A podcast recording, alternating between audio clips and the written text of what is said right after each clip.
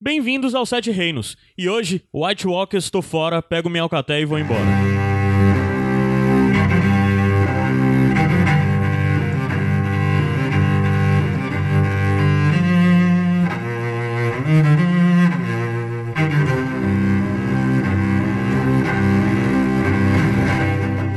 Povo Asterose! Legal quando o Adams e o Gabs estão aqui, porque eles são os únicos que reagem a isso. O passado gravou com, com o Ig e o João, eles ah, ficaram calados, caramba, como é estranho. Eu, achei, eu, eu senti aqui. Eu sou Caio Anderson, estou aqui com Adams Pinto, Bem-vindos. Igor Vieira Eu. e Ana Luiz, Oi, gente. de longe pra cá, pela primeira vez no Sete Reinos. Sim. Fazendo o protocolo inicial, a música de abertura desse programa é o Game of Thrones Main Team, é. Duo do canal da Tina Gina Gu, sei lá. Tina Eu- Gu. Não, é Tina. É, é, é Tina Gu, exato. E, É, Tina Gu, exato. Ela toca com Zimmer até. É mesmo? Sim. Caramba. Essa versão é massa. Ela vai tocar de novo no final e no final vai dar pra ouvir a- o final que é tipo mais pesado e tal. Então vamos lá. Sete Reinos pra comentar o episódio 2 da sétima temporada, acertei? Stormborn. Stormborn. E antes da gente começar as peias, vamos pros avisos em rápido. Novamente rolou, como rolou na semana passada, teve um- um- uma live realizada pelo Videarte, que é a- o quadro, a, a área Caderno cultural do jornal, cultura. o caderno de cultura do Jornal Povo daqui de Fortaleza. E eu participei desse, dessa live. É, tá linkado aí no post pra vocês verem. A gente comentou sobre esse segundo episódio. Já tinha participado quando comentamos do- da semana passada, que tinha comentado sobre o primeiro episódio. E acho que vai ficar rolando. Acho que deve aparecer mais gente de Sete Reinos por lá. Mas se vocês quiserem ver essa live, vejam lá no Facebook, tá linkado aqui no post. E o outro recado: o Iradex faz parte do site Ira... oh, o, O Sete Sete Reinos faz parte do iradex.net, um site com muitos outros conteúdos, colunas, outros podcasts e coisa do tipo, para você conhecer iradex.net. Se você é novo no Sete Reinos, a gente a gente diz bem-vindo, conheça o Iradex e o que tem por ao redor, e também a gente aproveita e te fala sobre a campanha que nós temos de financiamento é, continuado, onde basicamente você assina e é tipo como Patreon, mas só que é no site nacional Padrim. Você se inscreve lá e mensalmente você contribui com a gente com o valor que você queira. Se você acredita, apoia tudo que nós fazemos, tanto no Sete Reinos como no Iradex Podcast. Mostre pros amiguinhos, né? Mostre pros amiguinhos, vá lá, dê uma ajudinha.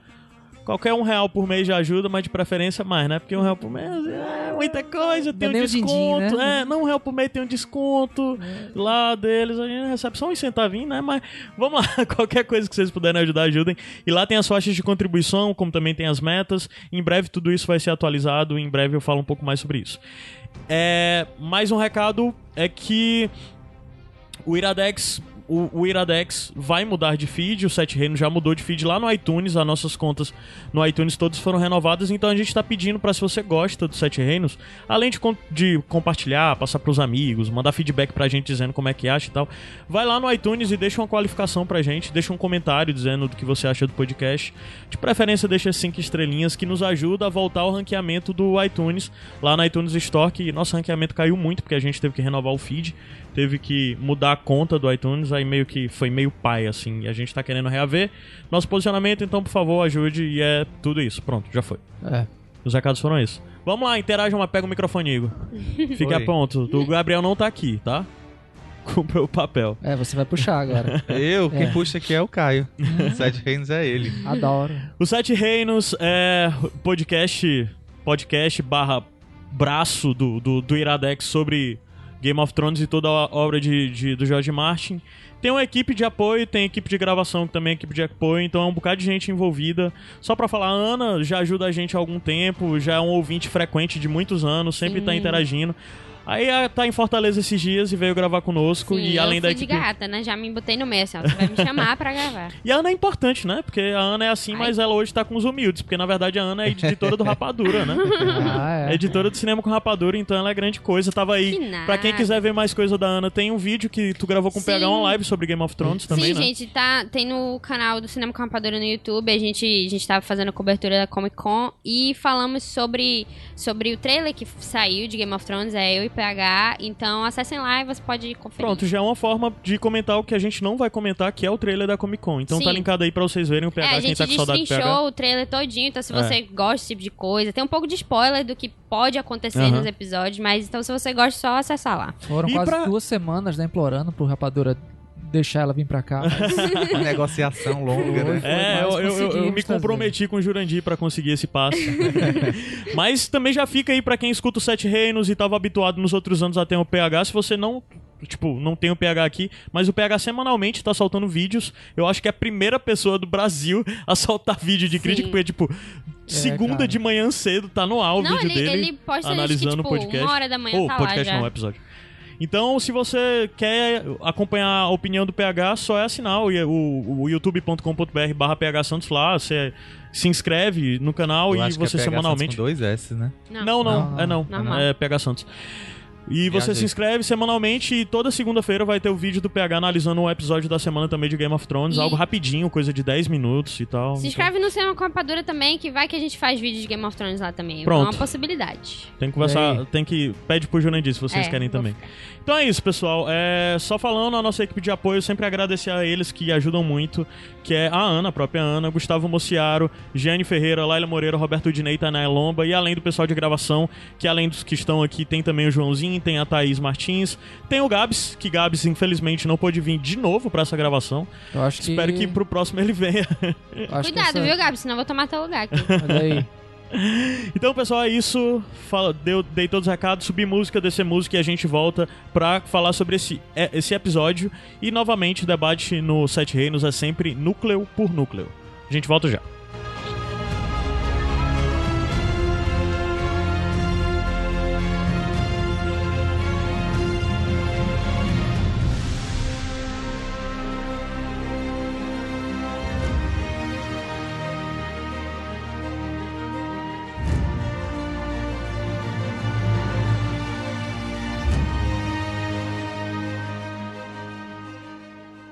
Começar. Bora começar Bora. por onde? Pode ser Pedra do Dragão. Bora, começa Sim. com o Pedro Dragão. Começa É, o episódio começo. começa por ali, né? A liberdadezinha poética, né? Stormborn, Nascida da Tormenta. Pedro Dragão começa com aquela tempestade, né? Mesmo cenário Sim. onde nasceu Daenerys, né? É, e eles falam, falam logo no começo eles fazem esse comentário, né? O. o- Quem é que fala? Acho que é o próprio Varys, né? É o que. Tyrion É o que Tyrion. fala. Você nasceu, você nasceu num dia- tempestade como essa. Não, E é é, o basicamente- Varys, ele fala os Não, cachorros o Tyrion latiram. fala e o os Varys cachorros fala isso. Ah, é, ele fala que em. Porto Real os cachorros latiram e tudo mais. Que meio que já é pra gente lembrar um pouco sobre quem é a Daenerys e quem são essas pessoas que estão ao seu lado, né? São duas pessoas que necessariamente já foram servas do, do, do, do rei Baratheon, né? Do trono Baratheon. É, mesmo que o Tyrion não tenha sido do Robert diretamente, acabou sendo do trono, porque ele foi mão do rei da, do, do, do Joffrey e tal, né?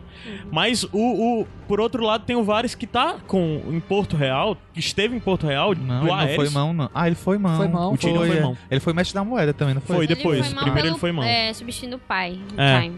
Ah, então é, é, o lance de, de, na verdade, o Varys ter lá o, o cargo lá de. de, de como Mestre é dos sussurros. Mestre dos sussurros, exato. No Pequeno Conselho, ele era mestre dos sussurros desde do, do Aerys, né? Que é o pai da Daenerys. Isso. Daí ele ficou por lá pro Robert. E depois que Robert morreu, teve toda a coisa do rompimento, da fuga, e ele agora tá com Daenerys. E é isso que é tipo questionado Eduardo pela Cunha, Daenerys, né? né? A coisa vai mudando, ele sempre tá lá no meio. né? E é exatamente isso que é questionado pela Daenerys, né? De como ele se manteve esse tempo todo e de como ele viu reis caírem e voltarem. E por que ela tem que confiar nele, né? De alguma não forma. só viram, né? Como ajudou a derrubar Sim. e a é, elevar outros reis, né? Que é o que Exatamente. propriamente ela diz, né? Você, você ajudou o rei a subir e também a cair. E a seu bel prazer, né? É, quando ele descontenta, você dá um jeito de puxar o tapete dele, É. digamos assim. Foi. um- Eu acho, eu acho que esse episódio foi um daqueles episódios onde teve mais essa coisa de jogar na cara do outro, Umas sabe? alfinetadinhas, né? Isso, isso teve. Vários núcleos teve isso. Esse foi um deles, quando a Daenerys é, meio que joga com ele a quem você serve, né? E ele faz todo aquele disclaimer dele e acaba falando que, no fim das contas, eu sirvo ao povo, porque é de lá onde eu vim, eu morei é, no subúrbio, em, em casas abandonadas. E aí eu já dou o primeiro. Apesar de tu não ter gostado da montagem do episódio, eu já dou a primeira Não, eu só não gostei da montagem da batalha. da batalha, né? As primeiras palmas, assim, pra montagem, que quando ele tá falando que foi escravo, Vamos lá pra ver a reação da Missandei Do e do Verme Cinzento. Cinzento, né? Uhum. Que também Ah, foram legal, escravos. sim, sim. Uhum. Sim. E além de tudo isso, é, é, a- no final das contas, o que eu. Em Game of Thrones, às vezes, você sempre fica com, essas, com a sensação de que eles não estão falando o que é óbvio pra gente. E pra mim, uma das coisas que foi muito legal nesse episódio foi ver eles falando coisas que nós comentaríamos entre si. De caramba, esses caras estão tendo esse, de- esse, essa conversa e ninguém fala isso. Por várias vezes eu tive essa- esse pensamento e logo em seguida alguém dizia: "Ah, Caramba, bicho, Não parece sei- que eu não sei se é eles estão porque- dentro da minha cabeça. Não sei se é porque eu tô fazendo cosplay de escritor. Ah. É, eu, eu tô prestando muita atenção agora em diálogo. E esse episódio ele foi um dos. Teve os diálogos mais dinâmicos, assim, de bate e volta, ping-pong, sabe? Diálogos de quem? Quem é o roteirista? É- é o Brian Cogman. Isso, isso. Já vale dizer, né? Brian Cogman escreveu esse, esse, o roteiro desse episódio. Brian Cogman, esse eu acho que é o décimo primeiro roteiro que ele escreve pra série. Direção Ele do tá- Mark Milod, né? Que, É. que, que na temporada passada fe- fez o. The Broken No, Man. é, Broken Man e o Ninguém, No né? One. No One, É. né? Já é carta marcada na HBO. É, o, o, o Milord tá na série, eu acho que desde 2015, né? Ou seja, desde a quinta temporada. E, e o Cogman tá desde a primeira, sendo que a partir da quarta ele virou produtor também. Além de produtor, ele é chefe dos roteiristas. né? Ele já vem lá de, de Anthology e o, e o The Affair, então ele já tá circulando na HBO já faz muito Sim, tempo. sim. o- uma das coisas que geralmente o Cogman é bem elogiado é porque ele, provavelmente de todos os escritores, é o que melhor adapta é, George Martin pra série, principalmente nos diálogos, né? Que uma das coisas que quem lê os livros e é muito fã dos livros, como nós, fala muito sobre a coisa de como o Martin é virtuoso e na coisa de, de construir os diálogos entre os personagens e dar profundidade pra eles através de diálogos ou de algumas coisas assim que eu acho que de fato, pra mim, de todos os roteiristas, o que mais se aproxima do Martin nesse ponto é o Cogman, né? Apesar de ele ter alguns deslizes também. A gente vê alguns deslizes durante os E- É episódios uma dele. coisa que.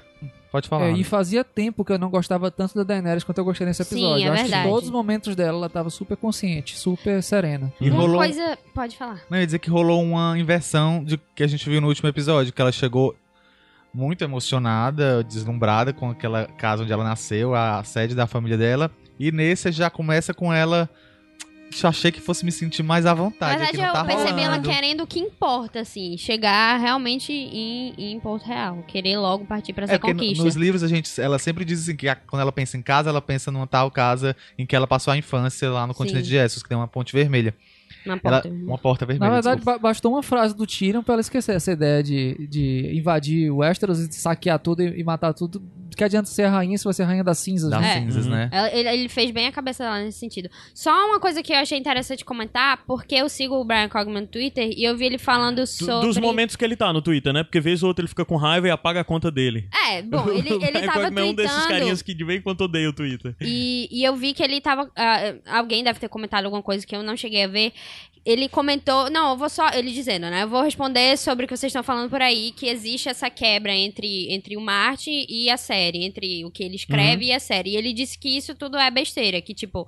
ah, o que o Martin escreve, toda a essência do livro, continua na série e ele, eles continuam adaptando isso, pra- tentando adaptar isso pra série. Eu discordo um pouco. Bom, eu só tô passando o que ele falou. Eu acho que essa, Só passando o corvo. eu acho que essa fidelidade cega não precisa existir, é uma adaptação. o nome Pois é, e é exatamente uma das grandes coisas que eu acho que no final das. Como a gente já fala desde a temporada passada, que a série passou pra mim a melhorar depois que eles passaram a se posicionar Sim, como eu série. também achei. Deixaram de querer contar é, não só a história dos livros, mas contar da mesma forma como o Martin contava. Porque é muito difícil conseguir fazer isso. Não é outro formato de mídia. Se eles continuassem tentando é, ficar nessa vibe do Marte, copiar o que eles fazem, ou tentando trazer isso pra série, não ia dar certo, porque, pelo menos pra parte de quem lê, não acha que equipara a qualidade de, de, assim, de livro e série. se, eles, se eles continuam por outro caminho, só que de forma ainda fiel à essência da história, eu acho que é melhor.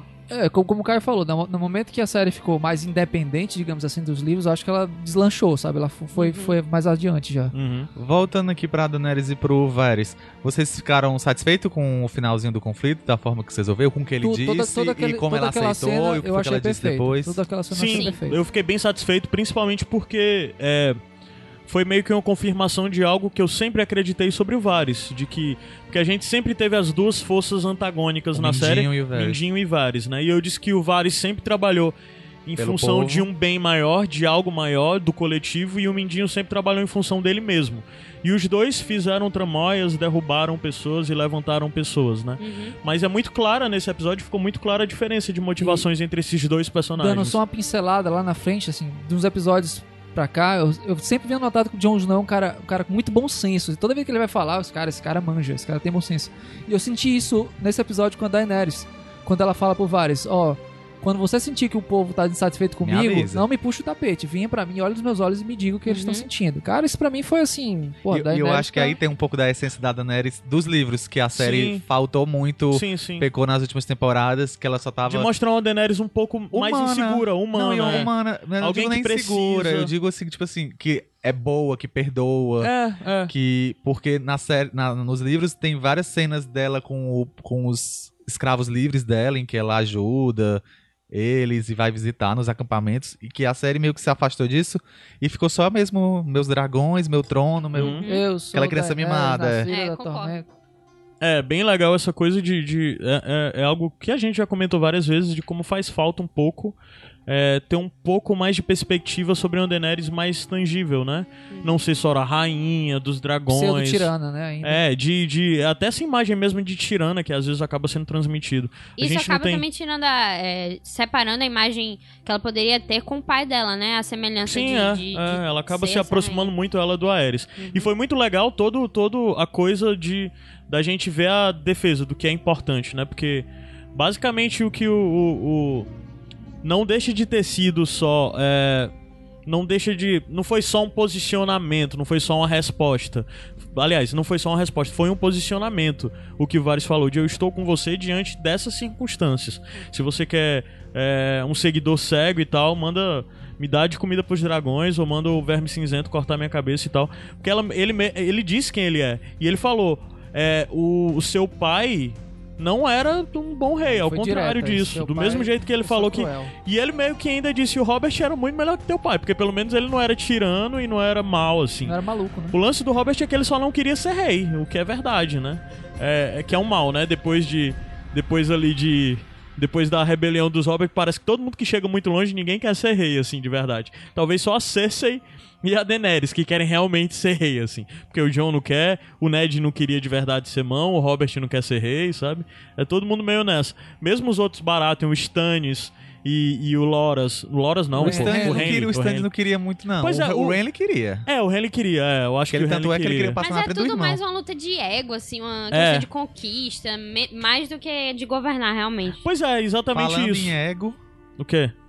e Daenerys, aquele, aquele conselho dela de guerra com a disputa de egos. Total, Muito total. Esse bom. episódio foi disputa de ego e a gente total. sempre ficou se esse- perguntando, né? Como é que tá juntando, ela tá juntando gente vai aliados citar- que se odeiam. É, Que tem muitos Martel, problemas Greyjoy e juntos. Gente junto ali. citar as Tyrion no meninas meio já, também. A, a Olena, Fala assim aquela parte mesmo. a Yara e a. É, Lária. É, foi um ganho substancial aí. Na, na- na- a, a Daenerys já chegou com uma vantagem absurda sobre a Cersei e ganha ainda mais ainda com, com a chegada dessa galera aí. É, mas, mas no final a gente vai falar do que. do- da batalha final, né? Uhum. Mas é algo que na verdade eu já tinha até falado no episódio anterior, eu acho. Não foi que eu disse que a Daenerys tinha que ter uma derrota pra essa guerra ter algum sentido, porque na verdade quem que ia se levantar contra a Daenerys com a Daenerys com Tyrell, parte dos Greyjoy, Martel, os Dothraki, os Imaculados e ainda fazendo pacto com o Norte, tipo, é um poderio gigante as demais. três, Com a Cersei e com ninguém. Com o Lannister tem mais as umas três famíliazinhas aí. insistiram na mesma história de que ela era a rainha dos dragões e que ela deveria tomar a força Porto Uhum. Real e ela se manteve. Ela é, foi com o Tyrion, né? Foi, ela continuou com a. com a Usando ideia- as mesmas palavras que ele usou. Quando ela Exatamente as fala da mesmas palavras. Cinzas, ele Chega, olha ele assim pra ela. pra ela é, assim. É. Tipo assim, olha aí, ela tá comigo. Aí isso também mostra um pouco a diferença do Tyrion, né? Que a gente viu um Tyrion perdido na temporada Já passada. tô gostando mais dele. E É. nessa temporada a Tá gente vê o Tyrion. presente, é. Aí uma das coisas que talvez faça sentido é que o Tyrion precisa conhecer o campo, né? E ele chegou agora em Winterfell, ele conhece o campo, ele sabe o que Winterfell acontece. não, Westeros. Westeros. Ele chegou em Westeros, é a casa dele, ele sabe como o jogo é feito lá. E ele não sabia em Essos, ele não sabia lá na... Não, ele é um Lá bom Meereen, né? estrategista, né? E agora ele se torna uma figura necessária. Ao meu ver, eu espero que, assim, minha expectativa é que agora o Tyrion cresça, Até cresça. porque E ele nessa- vai lutar com a própria família, né? Ele É. vai tem uma Ele grande tem vantagem estratégica. E nessa maior. cena rola a segunda alfinetada, né, do episódio, que é quando a Elaria fala que você- a gente tem que invadir lá e o, e o, Da e o, criança, né? e o Tyrion fala, "Ó, aqui a gente não tem essa mania de envenenar a criança não, sabe? Uhum. Sim. É, foi um momento, Quem- é, se tivesse o cearense lá e dizer, é, cara." Como é? E a é? fulepa! É, e uma das coisas é que, assim, é... Pra quem não lembra, o Tyrion gostava muito dos sobrinhos, né? Do Sim. Tommen e da Micela. Micela. E se dava muito bem com ela. Isso foi retratado, inclusive, na série, né? Com É. os dois mais e, o, novos. e o Oberyn morreu protegendo o Tyrion, então É. tá, tá uma É. coisa É. É o que a Lara conflituosa fala, o maior, maior arrependimento é que o, o Oberyn morreu pra te proteger. Um lanche. É, sobre, sobre essa questão é, do Tyrion, a estratégia dele, quem não concordou muito foi a Olena, né? É, Ela que ela depois falou- deu uma. Na verdade, a Daenerys pediu pra conversar com ela, né? Sim. Ela aproveitou pra dar uma, uma chamada assim, ó.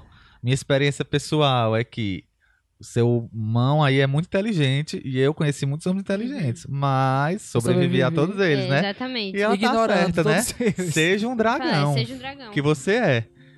E Vocês É, acham a que é melhor, seria melhor seguir essa, essa... se ela tivesse esse seguido, não teria conselho ou- acontecido o que aconteceu, né? Talvez, mas como a gente viu e a gente vai comentar depois, é que a Cersei também tá se preparando, né? Pra... Eu, eu estrategicamente atacaria logo para não dar tempo de, da, da Cersei recom- é, compor algum exército ou alguma frente de, de, de resistência. Uhum. Eu acho também, acho que a Yara falou a coisa certa. Vamos tomar logo Porto Real. E depois a gente se preocupa com o resto. A cidade do poder principal. Iam ter assim. baixas de guerra? Iam. Ia, mas, Mas- É, é como a Elara disse, é guerra. Você é. não quer brincar, né?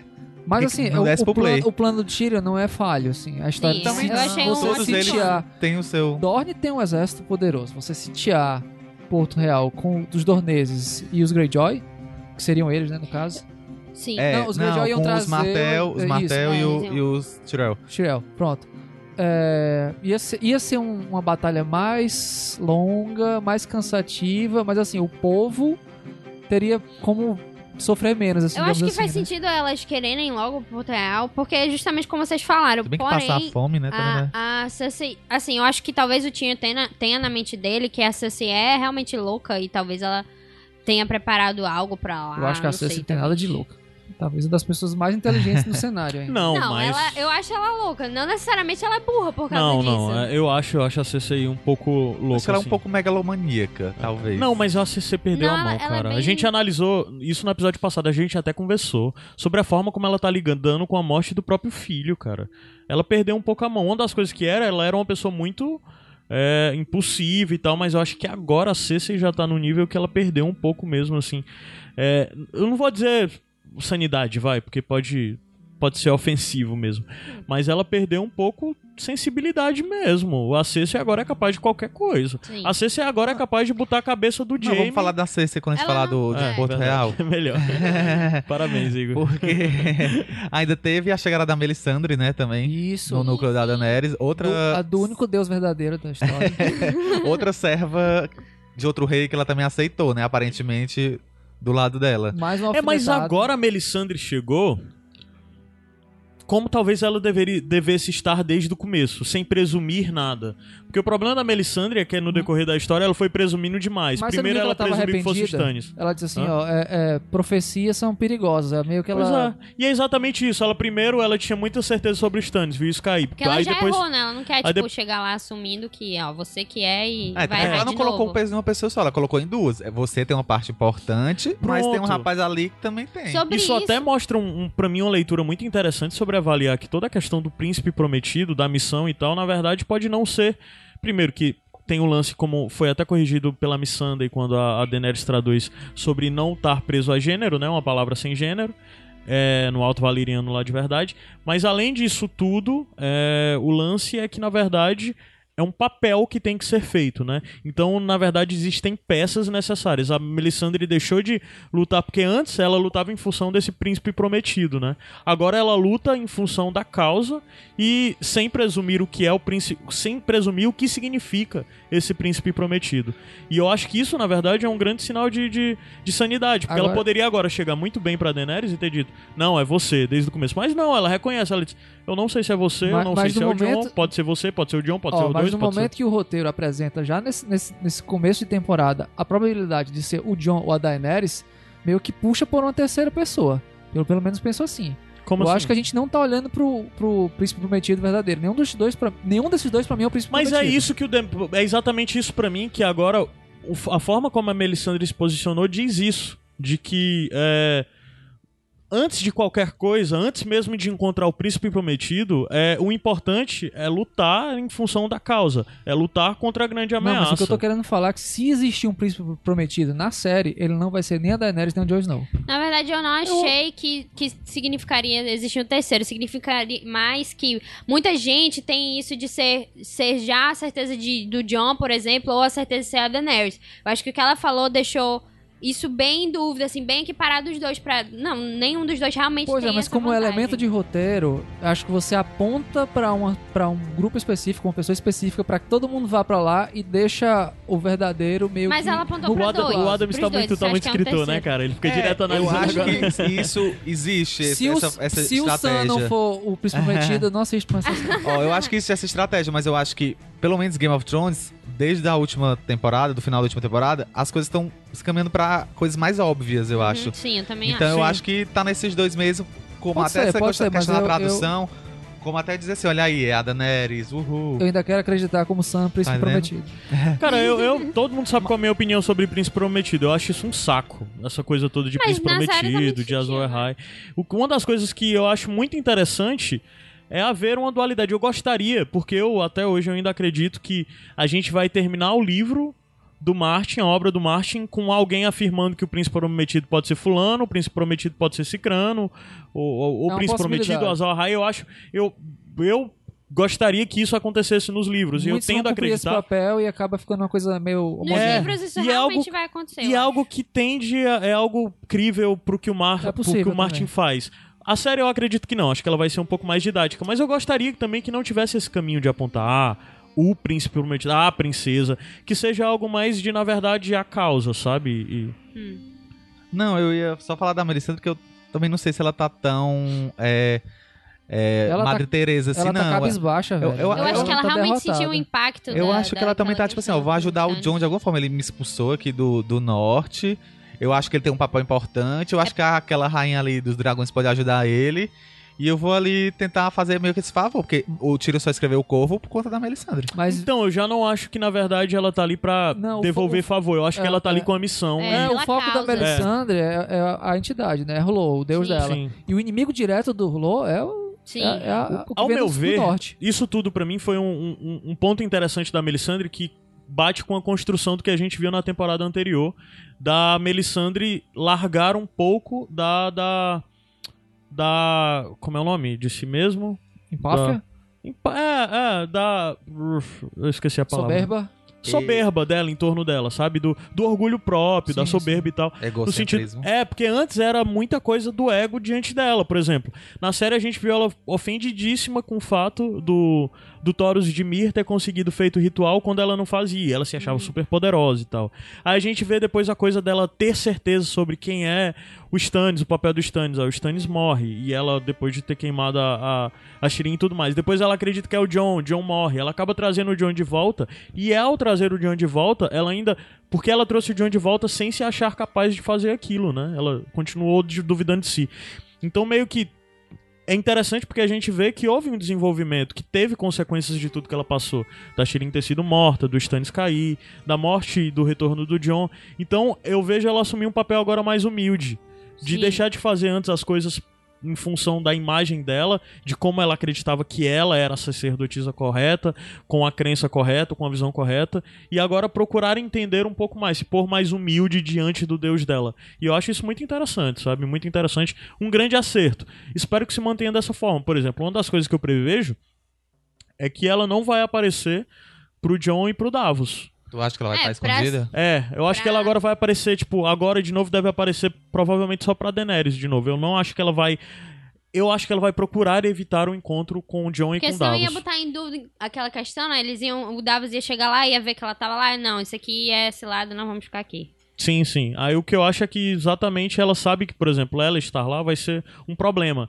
Mas com certeza eles vão saber, eu acho que a Daenerys não vai esconder isso, que mandou chamá-lo por causa da, da, da, da Melisandre, né? Aí também já entra a questão de saber como eles vão reagir a essa informação. E se vai. E se. E se vão encontrar ela, que eu, como eu disse, eu acho que não, mas como eles também reagiriam diante disso. É, só voltando um pouco, ela, eu lembrei agora da frase que a Daenerys fala quando, ele, quando a Melisandre tá lá, e o Varys fala, ah, o Stannis morreu, né, não deu muito certo isso aí. Ela fala, não, acho que você chegou num dia bom, porque a gente tá decidindo perdoar aqueles que serviram ao rei errado. alfinetada. E, é, e eu achei que essa frase quis muito dizer que, assim, teve a- naquela temporada, eu nem lembro se foi a quarta, quinta, que ela disse que ia matar todo mundo, né? Que ia chegar lá e ia destruir Stark, Lannister, todo mundo. Sim, a, Eu roda- a acho história que da roda, né? É, e eu acho que agora ela está mais, ela tá mais equilibrada no sentido de não, eu preciso arranjar aliados, e isso quer dizer, na minha concepção, que ela não não veria o John como ameaça. Mesmo mesmo antes disso que a Melisandre falou sobre ele ser importante, ela veria não. Tudo bem, vamos analisar aqui, o John é filho do Ned Stark, porém ele pode ser importante pra aqui, então não vamos matar ele, vamos Ao mesmo tempo que ela nossa causa. quer deixar claro quem ela é. Ele vem, mas ele vai, ele vem pra se ajoelhar. Sim, Con- sim. Convoca ele pra se ajoelhar. Como ela disse também pro, pro Varys no final, se você me trair, eu te queimo. Uhum. Ela continua ainda, ela acho que ela tá equilibrando bem esses É, dois tá, lados. Sim. É, esse primeiro episódio deu uma perspectiva muito melhor do que assim. Esse, não, esse, esse segundo episódio, desculpa. Esse segundo episódio pra gente deu uma perspectiva muito melhor do que pode ser a, a, a Daenerys, né? Porque a gente, por várias vezes no Sete Reinos, comentou sobre ter medo do que a Daenerys estava se tornando, sobre se a coisa estava subindo na cabeça dela, se era é, Rei Louco 2.0, né? E o lance todo é que, na verdade, parece que há um amadurecimento diante dela e que não a vaidade dela não tá tão grande quanto parecia estar, né? Muito disso por conta da presença do Tyrion, né? Sim, como também acho. Eu espero que isso seja apresentado, que seja bem desenvolvido na série, assim, porque é, tu falar isso muito pela presença do Tyrion, eu ainda não vejo instrumentos que foram inseridos dentro da série narrativamente pra me fazer é, acreditar concordo, que o Tyrion tem, tem méritos nisso. Eu espero que a série É, e desenvolva algumas pra mostrar isso. pinceladas apontam pra isso, sabe? Então Sim, eu sim. suponho que seja por isso também. É porque ela nunca teve realmente alguém, uma mente como o Tyrion do lado dela pra meio que guiar ela assim, né? Ela Diplomata de sempre- verdade. É, exato. É, nunca teve mesmo, de fato, porque no final das contas ou era alguém de armas, ou era alguém com E alguém meio interesses que vis, né? Como, incentivando o que ela queria sempre, e É. talvez ela como o próprio, sei lá, na temporada, nas temporadas passadas, bem anteriores, acho que na segunda tinha aquele personagem lá que depois ela acabou prendendo no cofre, eu não lembro o nome dele agora. é, o- Que era alguém que era. Solandaxus. É, o- Ah, é. Solandaxus, uma coisa assim. É, o Daxus que meio que mostrava ser tudo isso e tal, e no final das contas, né? O dragão, E depois né, teve também. o, o marido dela, que atraiu, que eu também não lembro mais o nome, o. Isdar. o Rizda Azularak, né? É, então, assim, é interessante ver agora, porque ela também teve por muito tempo o Sorvovô, né? O, o- Pô, esqueci o nome dele, caramba. Tá. Bares O Bares Anselmo. Anselmo. Maior Mas só que Anselmo Cavaleiro. não era um homem de política, Sim. apesar de ele... Tinha ele- experiência, mas uma espada. Pô, né? é, e ele sempre teve lá, né? Ele era um cara que era poderia ser de política pela experiência, pelo que viveu e pelo que vivenciou. Mas ele sempre puxava pra um lado. Agora a gente tem o Tyrion que, no final das contas, o Tyrion sempre foi bom nisso, né? Não, eu, Em tem a. Helena também. Eu acho que tem pessoas que. Todo mundo tem uma experiência diferente ali naquele conselho dela. Tu acha que a Helena vai ficar lá, em Porto Real, por próximo da Daenerys, ou ela vai Não embora? sei, Pedra mas do eu acho que ela Dragão, não? plantou uma. Falou Porto Real, Pedra do Dragão. Pedra do Dragão. Mas acho que ela desculpa. plantou uma sementinha, pelo menos. Cara, seria muito legal se a Helena ficasse em Pedra do Dragão, Ela não sabe? tem mais ninguém, né? É, se ela não voltasse pra Jardim de Cima, só pelo fato, só pela possibilidade da gente ver a Helena interagindo com a Daenerys e com Tyrion, principalmente. Sendo né? contraponto, né? Sendo aquela pessoa que tá. Não, o Tyrion, o Tyrion é, tá falando isso, é inteligente e tudo mais, mas eu acho melhor você ir portar o caminho. É, e que e- e foi uma das coisas que a gente viu, porque na verdade a Helena se pôs contra a Daenerys seguir o Tyrion e depois a gente viu que a Daenerys ter seguido o Tyrion não foi necessariamente uma boa ideia, porque desconsideraram o fator Euron Greyjoy, né? Analisando a Olena, ultimamente, eu acho peso. que ela só vai sair de lá quando ela vê o destroço, cara. Então eu acho que ela se mantém em Pedra do Dragão com a Daenerys. Pronto. É, acho que o caminho vai ser por aí também. Passando, avançando um pouco, a gente vem em Porto Real, vê a conversa da aí. é, com alguns senhores ali do sul, né? Principalmente, eu acho que vassalos... Devia ter vassalos dela, né? Da Casa É, do acho que ela era um, é, eu acho que ela se dirigia especialmente aos do Jardim de Cima. É, é, os é. vassalos, os vassalos Do do. Tyrell, né? É. Aí tinha lá o Randy Tarly, né? Que era o pai do Sam Tarly. Sim, que já foi uma. é, a gente tinha visto muito pouco dele na temporada passada, exatamente quando o, o Sam visitou, né, a, a casa, a sua casa. E dali a gente teve alguma noção de quem era o Randall Tarly, mas nesse episódio deu uma aprofundada na figura do Randall Tarly Massa. e a gente tava precisando muito de um novo episódio desse tipo. A gente já teve no decorrer da, da- das temporadas personagens desse tipo. O mais óbvio de todos é o Tywin, apesar do Tywin não ser um cara tão dado à honra como aparente o Randall é, né? É, mas o papel do Randall ali, que eu acho que vai ser essencial pra essa temporada, essencial da relação da Cersei com o trono e com todo mundo e com a guerra que tá por vir.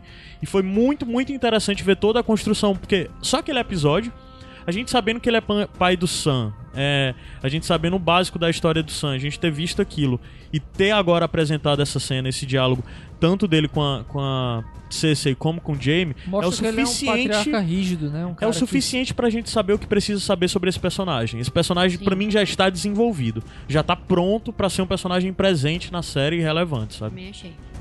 É, a própria conversa dele com o Jamie, quando ele fala sobre... Outra alfinetada. É, outra alfinetada, que ele fala assim, eu, não, eu, eu tenho um juramento com, com o Shirel, eu conheço a Olena desde que ela é criança. E o- Não, desde que ele. a ele, Criança. ele era criança, é, que a isso. Helena é mais e- velha. E, o Jamie tenta desqualificar, né, a Olena, que agora ela tá quebrada, que ela é louca, não sei o quê.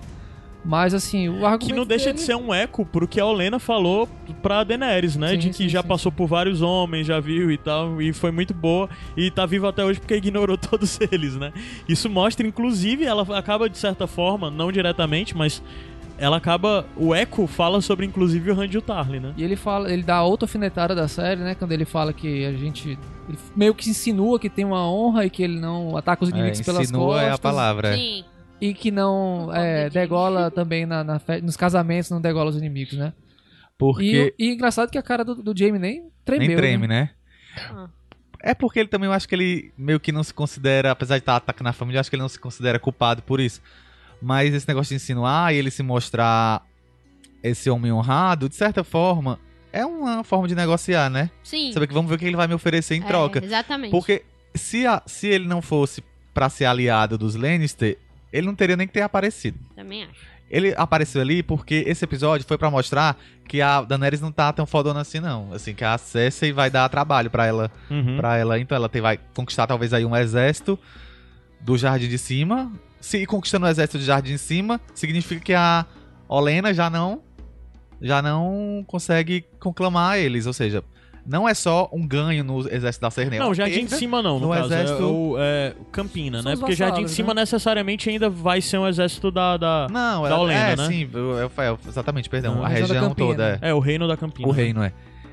Ou seja, O é reino uma- da Campina vai estar dividido, É, é um provavelmente. ganho no exército da Cersei e uma perda no da Daenerys. E fora isso, a história da arma. É, quando eles citam e os matar os dragões, dragões. vocês têm alguma forma de parar os dragões? E ah, o Kiburn fala, né? Estão trabalhando nisso. Eu achei que ele fosse demonstrar pro público lá, que tava lá, que seria uma forma de vender o lado da Cersei, né?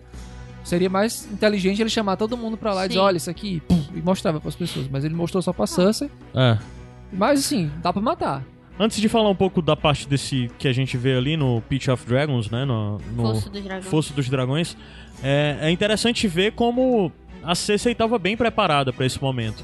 Todo o discurso dela diante do- dos senhores lá do, do- da Campina foi perfeito. E tudo verdade, né? E, e tudo verdade, tudo verdade é assim, Ah, o tudo uma leitura sobre os verdade, é. fatos, é, é né? ver- é o ponto de vista do inimigo. É, é Sim, tudo que ela falou perfeito. procede ali. E com certeza são coisas que ela acredita também. Eu não acho que nada daquilo tenha sido. Ela não, acha que a Daenerys é uma boazinha, É, né? ela realmente acredita em tudo aquilo. Ela acredita que os Imaculados são um problema, que os Dothraki são um problema. Desde e... as primeiras notícias que, que no começo da série, que a Daenerys estava juntando um, um exército e tudo mais, eles sempre viam a Daenerys como essa pessoa. Ah, ela é um Targaryen. Ela vai ser que nem o Rei Louco. É, e a gente Ó, viu no- isso, inclusive, de no vista norte, dos lá escravos embaixo. da Baía dos Escravos, até a Daenerys vingou todos eles. Mas no, no, no ponto de vista dos, dos, é, dos, dos nobres, né?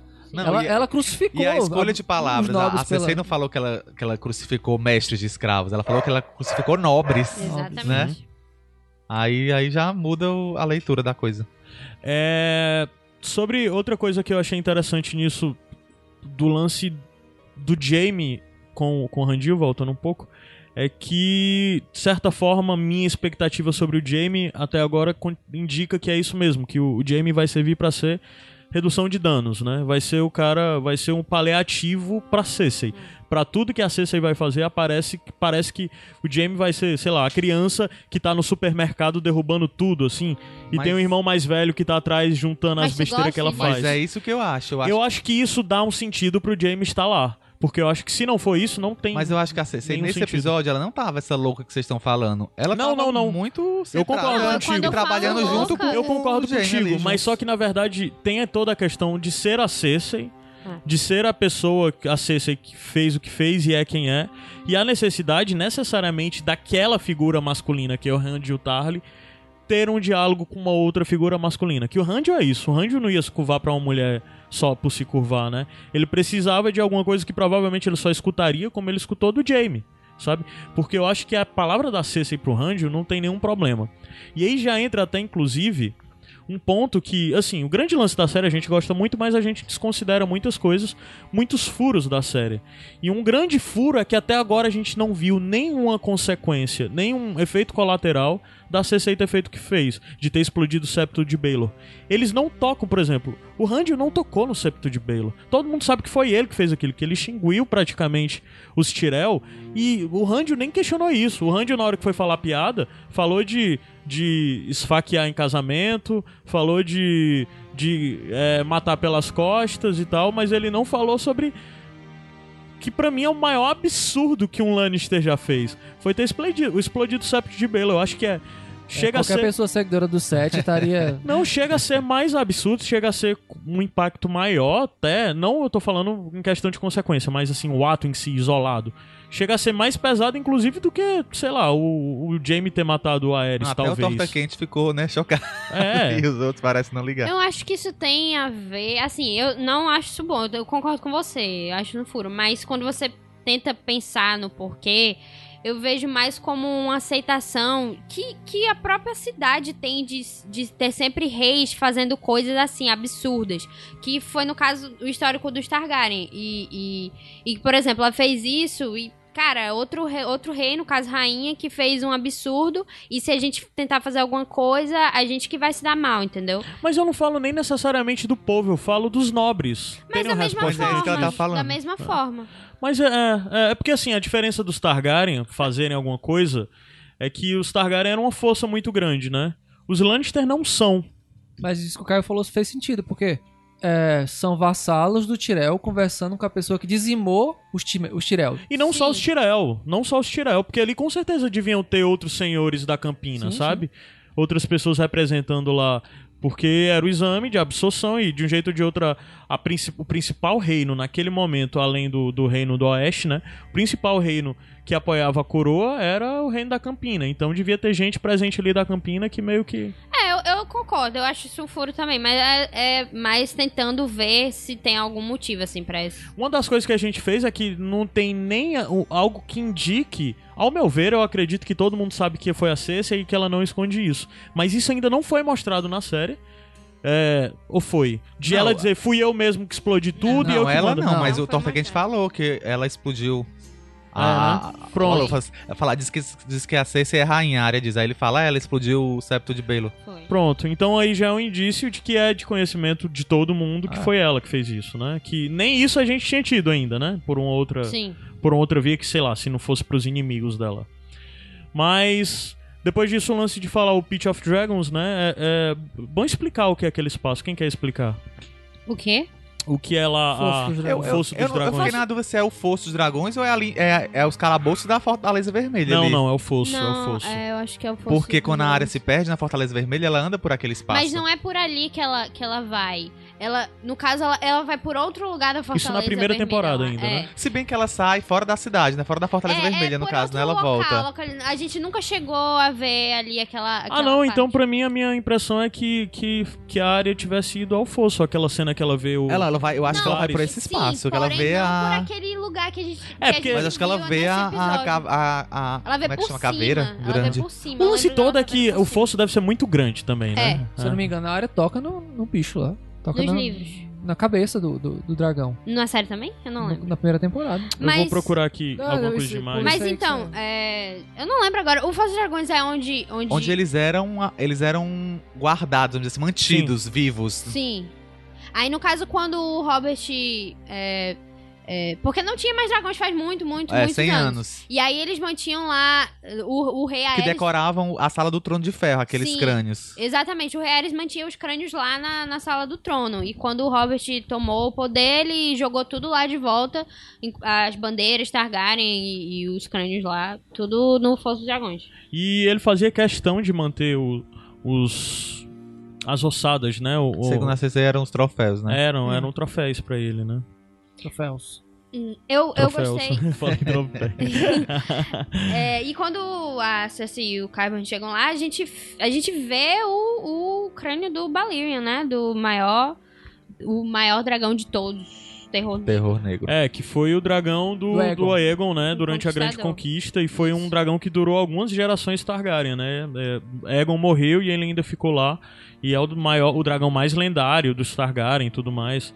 E é o maior dragão também de tamanho que os Targaryen já tiveram. Há lendas de dragões maiores, mas aí já era Dragão na de Valíria gelo e tal, do, do né? Gabriel? Não.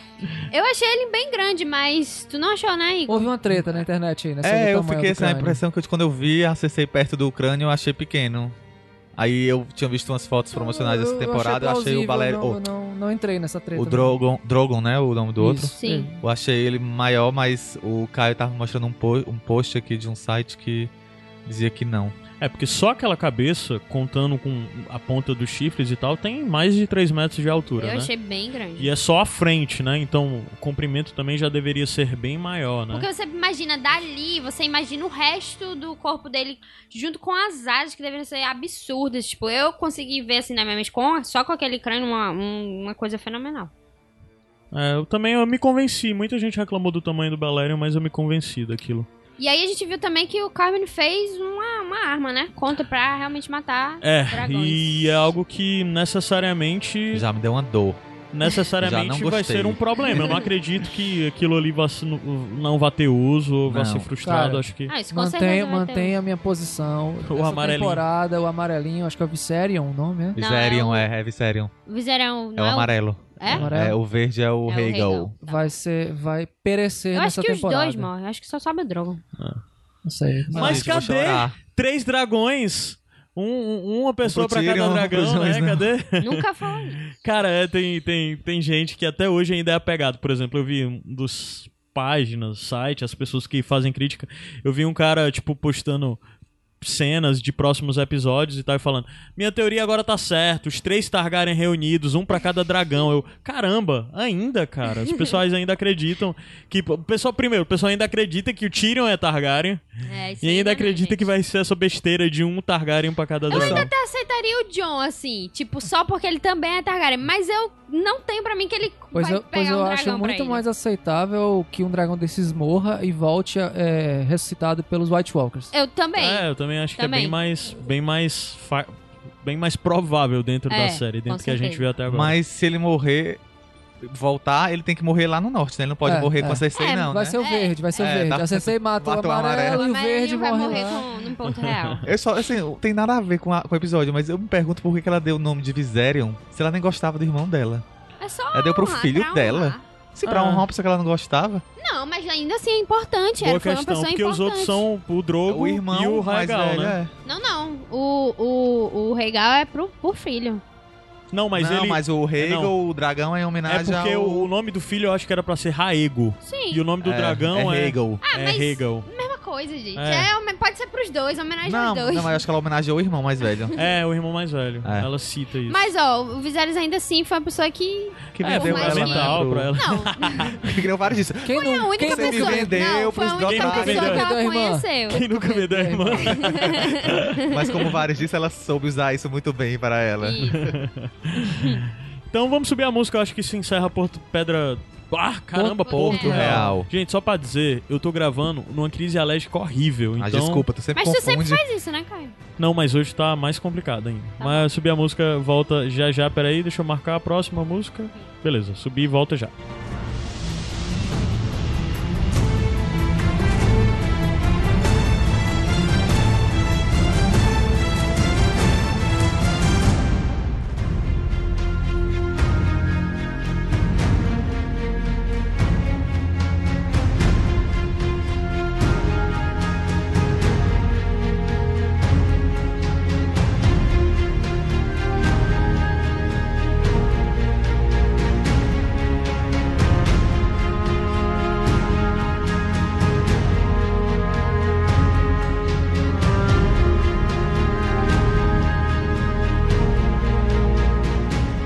Cara, a gente passou direto de algo do núcleo Daenerys. Daenerys, Pedra do Dragão ali. Que na minha opinião a gente esqueceu porque foi uma cena que não teve importância nenhuma pro episódio. Foi a cena mais desnecessária, o ponto baixo. Já vou adiantando, é o ponto baixo do episódio pra mim. Eu Que concordo. foi a cena de amor entre Miss Sunday e Verme Cinzento. Cara, ele- eles, assim, eu, eu não acho que foi desnecessária. Eu acho que ela poderia ser colocada em outro momento e tal, mas assim, eles já vinham construindo esse. esse... Que pra mim é desnecessário desde então. É, mas assim, já estavam construindo. Eles Mas eles precisava tinham que acarretar em algum momento. tão É pra gente extensa, chorar quando igual- ele ou ela morrer. Mas, ó, mas assim, é, as pessoas se perguntavam, e quando acontecer, como vai ser? As pessoas já, já se perguntavam a respeito disso. Sim. E eu acho que as respostas chegaram ali, cara. É, é como diz um ditado. Deixa, isso vai ser meio pesado, mas tem um ditado aqui no Ceará que diz assim, que, que o velho costuma dizer assim: enquanto eu tiver língua e dedo, a rapariga não me mete medo. então, então foi mais ou menos o que aconteceu. Boca foi feita pra quê? Então, é, acho que ali foi mostrando, assim, explicitamente, ainda bem que, por mim, não mostraria o sexo do, do, do Verme Cinzento cortado. Acho que seria. A série costuma ser gratuita e explícita na maioria das vezes. Acho que dessa vez foi legal eles não terem mostrado, porque manteve a coisa num clima de romance, entre aspas, ali. Ficou uma coisa ainda meio fraternal, assim, uma coisa bonita, apesar de. Eu gostei do que ele falou, aquela. O que ele foi se declarar É. lá pra ela. Eu achei bacana o que ele Eu falou. acho que poderia ter terminado com eles juntos se beijando, sabe? É. Pra que necessariamente. Mas é como a gente tá ter- falando, é Game of Thrones, né? Tem que Ah, ter. Mas sabe o que eu penso, assim, é, tem tantos personagens que tem coisas que são importantes na trama. Porque a Miss Sunday e o Verme Cinzento, eles não são as pessoas É, que vão, tipo assim, é. vou derrotar o Rei da Noite, ou então vou fazer esse, esse negócio aqui, essa armadilha aqui, que vai dar um presente pra Rainha Daenerys. Eles não são É esses porque eu personagens. acho- eu acho que já vinha acontecendo. Eu cara. acho que a relação dos dois não aumenta a importância deles na série. No máximo Sim. gera um drama maior sobre. ah, com, Quando na hora morrer. que um deles É. falecer, né? Isso. É, mas Isso é assim, importante pra narrativa. Ah, é, Sim. na verdade é uma muletazinha, né? Só. É, É, Acho que é só um apelo pra trazer um pouco mais É, questão então eu tô sozinho nessa muita. Mostrar uns peitos também, muita- né? Que muitas É, pois é, mais a faz tempo que não tinha peito, mostrado. né? Aí... É, enfim. Mas bem, é, de toda forma teve isso, mas vamos passar. Vamos falar agora de Cidadela, que pra mim foi fácil, uma das partes melhores. Eu Gostei tô muito. adorando, eu tenho adorando eu tô adorando o núcleo Cidadela. da Cidadela, cara. Eu tô Pô. Adams, fala um pouco, já que tu também nem teve no episódio passado aqui, fala do que tu achou desde o episódio passado, do que a gente viu do, do Sam e tal. Assim, eu acho que a Cidadela ela tá sendo muito bem retratada, assim, muito próximo dos livros. Você já tá começando a entender um pouco da hierarquia lá, dos mestres, arquimestres, assim, você já tá percebendo um pouco. A questão do, do- de onde, até onde um, um- um pupilo, digamos assim, pode chegar, pode ter acesso a- na livraria. E, e, assim, o Sam, eu acho que ele é um dos personagens que é, todo mundo gosta. Assim, todo mundo se identifica com aquele cara que tá aprendendo, que tá começando em alguma coisa. E é, desse- nesse episódio especificamente, é, ele está se mostrando uma das pessoas mais úteis dentro da série. Assim, ele conseguiu descobrir a forma de matar os White Walkers e a cura para Escama Gris. Eu acho isso um pouco Ele, ele esticado. não descobriu a cura ainda nele, tá Não, tentando. mas assim, ele vai tentar vai- uma coisa que foi testada e Eu aprovada. acredito que ele vai conseguir curar o, o Jorah depois daquilo ali. É, senão Tu acha não, que não com existiria aquilo ele cura? sentido. Ou, ou ele vai manter a doença estática, como acontece com a Shirin, ou ele vai curar. Agora não, sim, não acho que ele Eu acho que ele não cura agora, jeito. não. Mas eu acho que ele cura lá na frente. Eu não sei, assim, mas eu acho que, assim, é um personagem pequeno, digamos assim, dentro da trama. Ele é um cara que ele é um aprendiz de mestre. E vai, provavelmente ele vai resolver um, dois dos grandes problemas de, de, de Westeros. Eu que gosto é do ritmo gris. que tá indo bem mais rápido do que seria, por exemplo, num- numa temporada com Pronto, 10 eu- episódios. va- vamos comparar a- a- o treinamento do Sam e da, e Da da, área. da área. Você Sim. vê, a, você vê a dinâmica acontecendo, é mais divertido do que estava sendo da área. O da área tá- teve momentos que era sacal, que era repetitivo. Você não achava que ia dar em lugar nenhum. E se, o, e se a- o treinamento do Sam fosse numa temporada como foi da área, seria maçante. Seria algo bem cansativo Sim, também. sim, eu acho sim, que sim. ele demoraria a descobrir as coisas. Uma E co- foi muito legal também, é muito legal nesse núcleo o, o, o personagem que interage com ele, né? O Sim, é isso mestre, que eu ia falar. lembro o nome É, eu gostei bastante. Uma coisa Sim, que eu gosto sim, muito sim. é ele porque ele, ao mesmo tempo, reconhece a, vou dizer, infância do Sam como mestre. Tipo, ele tá Aham. aprendendo, o apre- é, eu não sei como é que posso falar isso, mas o aprendizado, enfim, a condição dele de aprendiz. É porque eu acho mas que ele talvez... não é muito duro. Ele Ah. fala assim, E aí, você já estudou isso? Tá me contando isso aqui, Pronto, vamos e- curar? e é Você já uma estudou coisa- isso? Não, É. né? Então fica aí quietinho. Ele tá meio Só que que ele, botando ele é sano. bom, ele É. não é... É uma coisa que o, Rígido. o PH elogia muito, que eu também simpatizo, que é essa história do ponto de vista do soldado baixo, do, do povão. Que é, no caso, o Sam é o cara que tá a- começando a aprender algo que, vai, que ele vai se tornar mais à frente, que provavelmente ele vai ser o mestre. Eu E- acho que ele não chega a virar mestre, não. Acho Eu que não sei, ele eu acaba é saindo de desdobra- lá. O desdobramento dele, talvez muitos voltando anos, Até atrás. porque né? se for futuro, se ele né? virar mestre, que bosta, né? Porque, Ó, tipo, São anos de Eu treinamento, posso né? trazer a, a mesa a Não, eu não, eu, não, eu não acho que ele vai sair de lá como mestre. Eu acho que ele vai sair pra resolver a situação. Ah, mas, e assim, depois provavelmente ele retorna, retorna pra entendi, continuar o treinamento entendi. dele. É uma coisa que ele, o, o, o ator que faz o o John Bradley, falou no painel lá. Não é spoiler, não, viu? Só, só pra tu ficar tranquilo. Falou lá no, no painel na da, da Comic Con? Comic Con. Ele disse que a motivação do personagem dele, do, do Sam, é achar. É, achar a solução pros problemas do John. Que ele tá fazendo aquilo ali pro John. Ele, só o que ele pensa é de achar, de saber como derrotar os White de descobrir as coisas para o John e não necessariamente daquela profissão dele, da, daquela função dele ali. Então eu concordo, tipo, ele, ele vai, quando ele descobrir.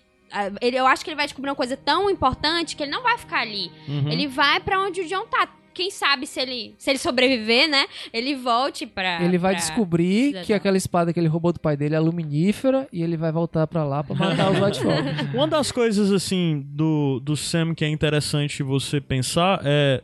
Pôr em contraponto é a gente parar pra pensar, inclusive, na diferença de missão, porque de fato a missão dele na série é isso: é descobrir algo relevante pra luta, né?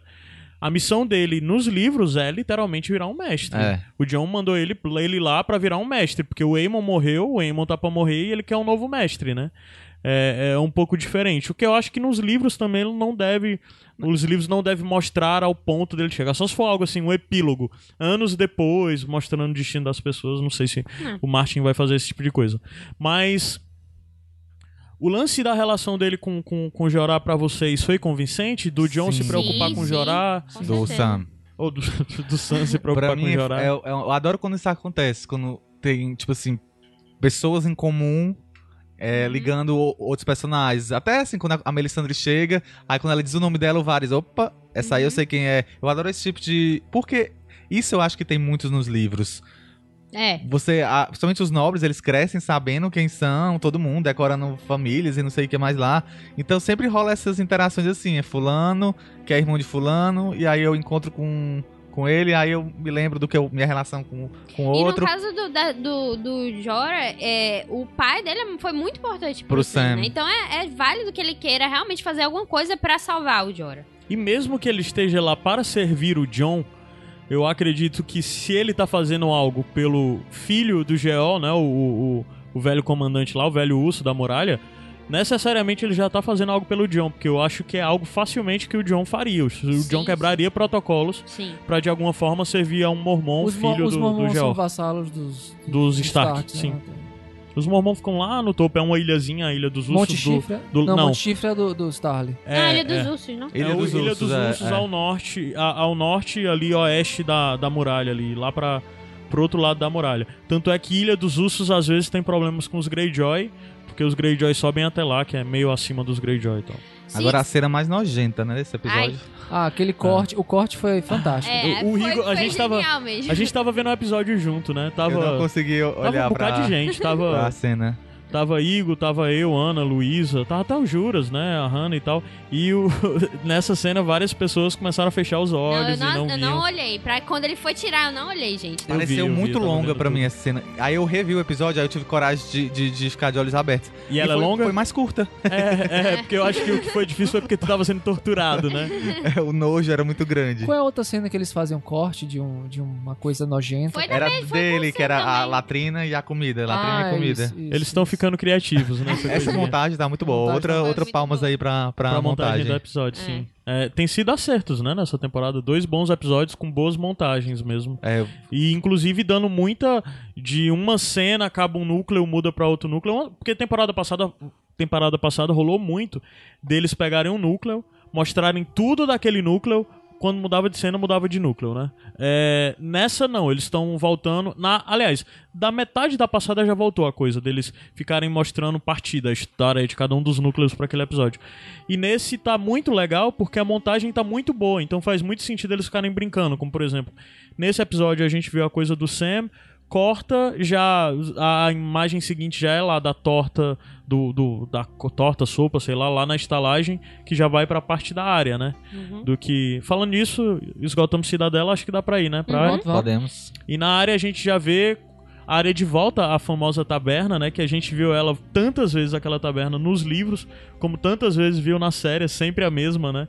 Sei lá, na série quem já passou por ali? Tyrion, Mindinho, Brienne. é, Brienne, ah, Catelyn, ah, Arya, eles, eles Torta Quente, porque a taberna Cão de quando- quando Caça. a Lady é morta, né? É Sim, onde eles sim, estão ali. É. Sim. Então Robert, Ned, Sansa, todo mundo já passou por essa mesma taberna, Se né? tivesse aquelas fotos, né, de celebridades na parede. Seria foda, seria muito bom, cara. A, a do Tyrion e a Catelyn foi nessa também? Foi, sim, Foi, foi foi. Eu acho que não é necessariamente a mesma locação e tal, mas Mas é, É, o fisicamente representa, o mesmo representa local, né? o mesmo local sempre, Porque né? ali é um ponto de estratégia das estradas, Sim, né? é porque ele ali bem, muito bem localizado na estrada do rei ali no É começo tipo das de fluviais e lá. tal. Assim. Piada interna. Hoje em dia tem outros pontos, Adam, mas é Ah, porque tu tá velho aí. Mambembe, Tu né, usa, agora? tu usa Fafi, cara. Mambembe agora. Então, é... Sim, A foi legal. com Também torta reencontro com a história dos personagens antigos que voltam a se Torta encontrar. quente. É, eu acho que a área essa, essa temporada tá meio que. Estou, vou reencontrar todo mundo, tá sendo muito bom, tá sendo um calor no coração, assim. Tá sendo pra tirar todo o Pra sofrimento gente, que ela já teve. Eu acho que é mais pra gente do que pra ela, porque... Não, pra gente mesmo, pro É. telespectador.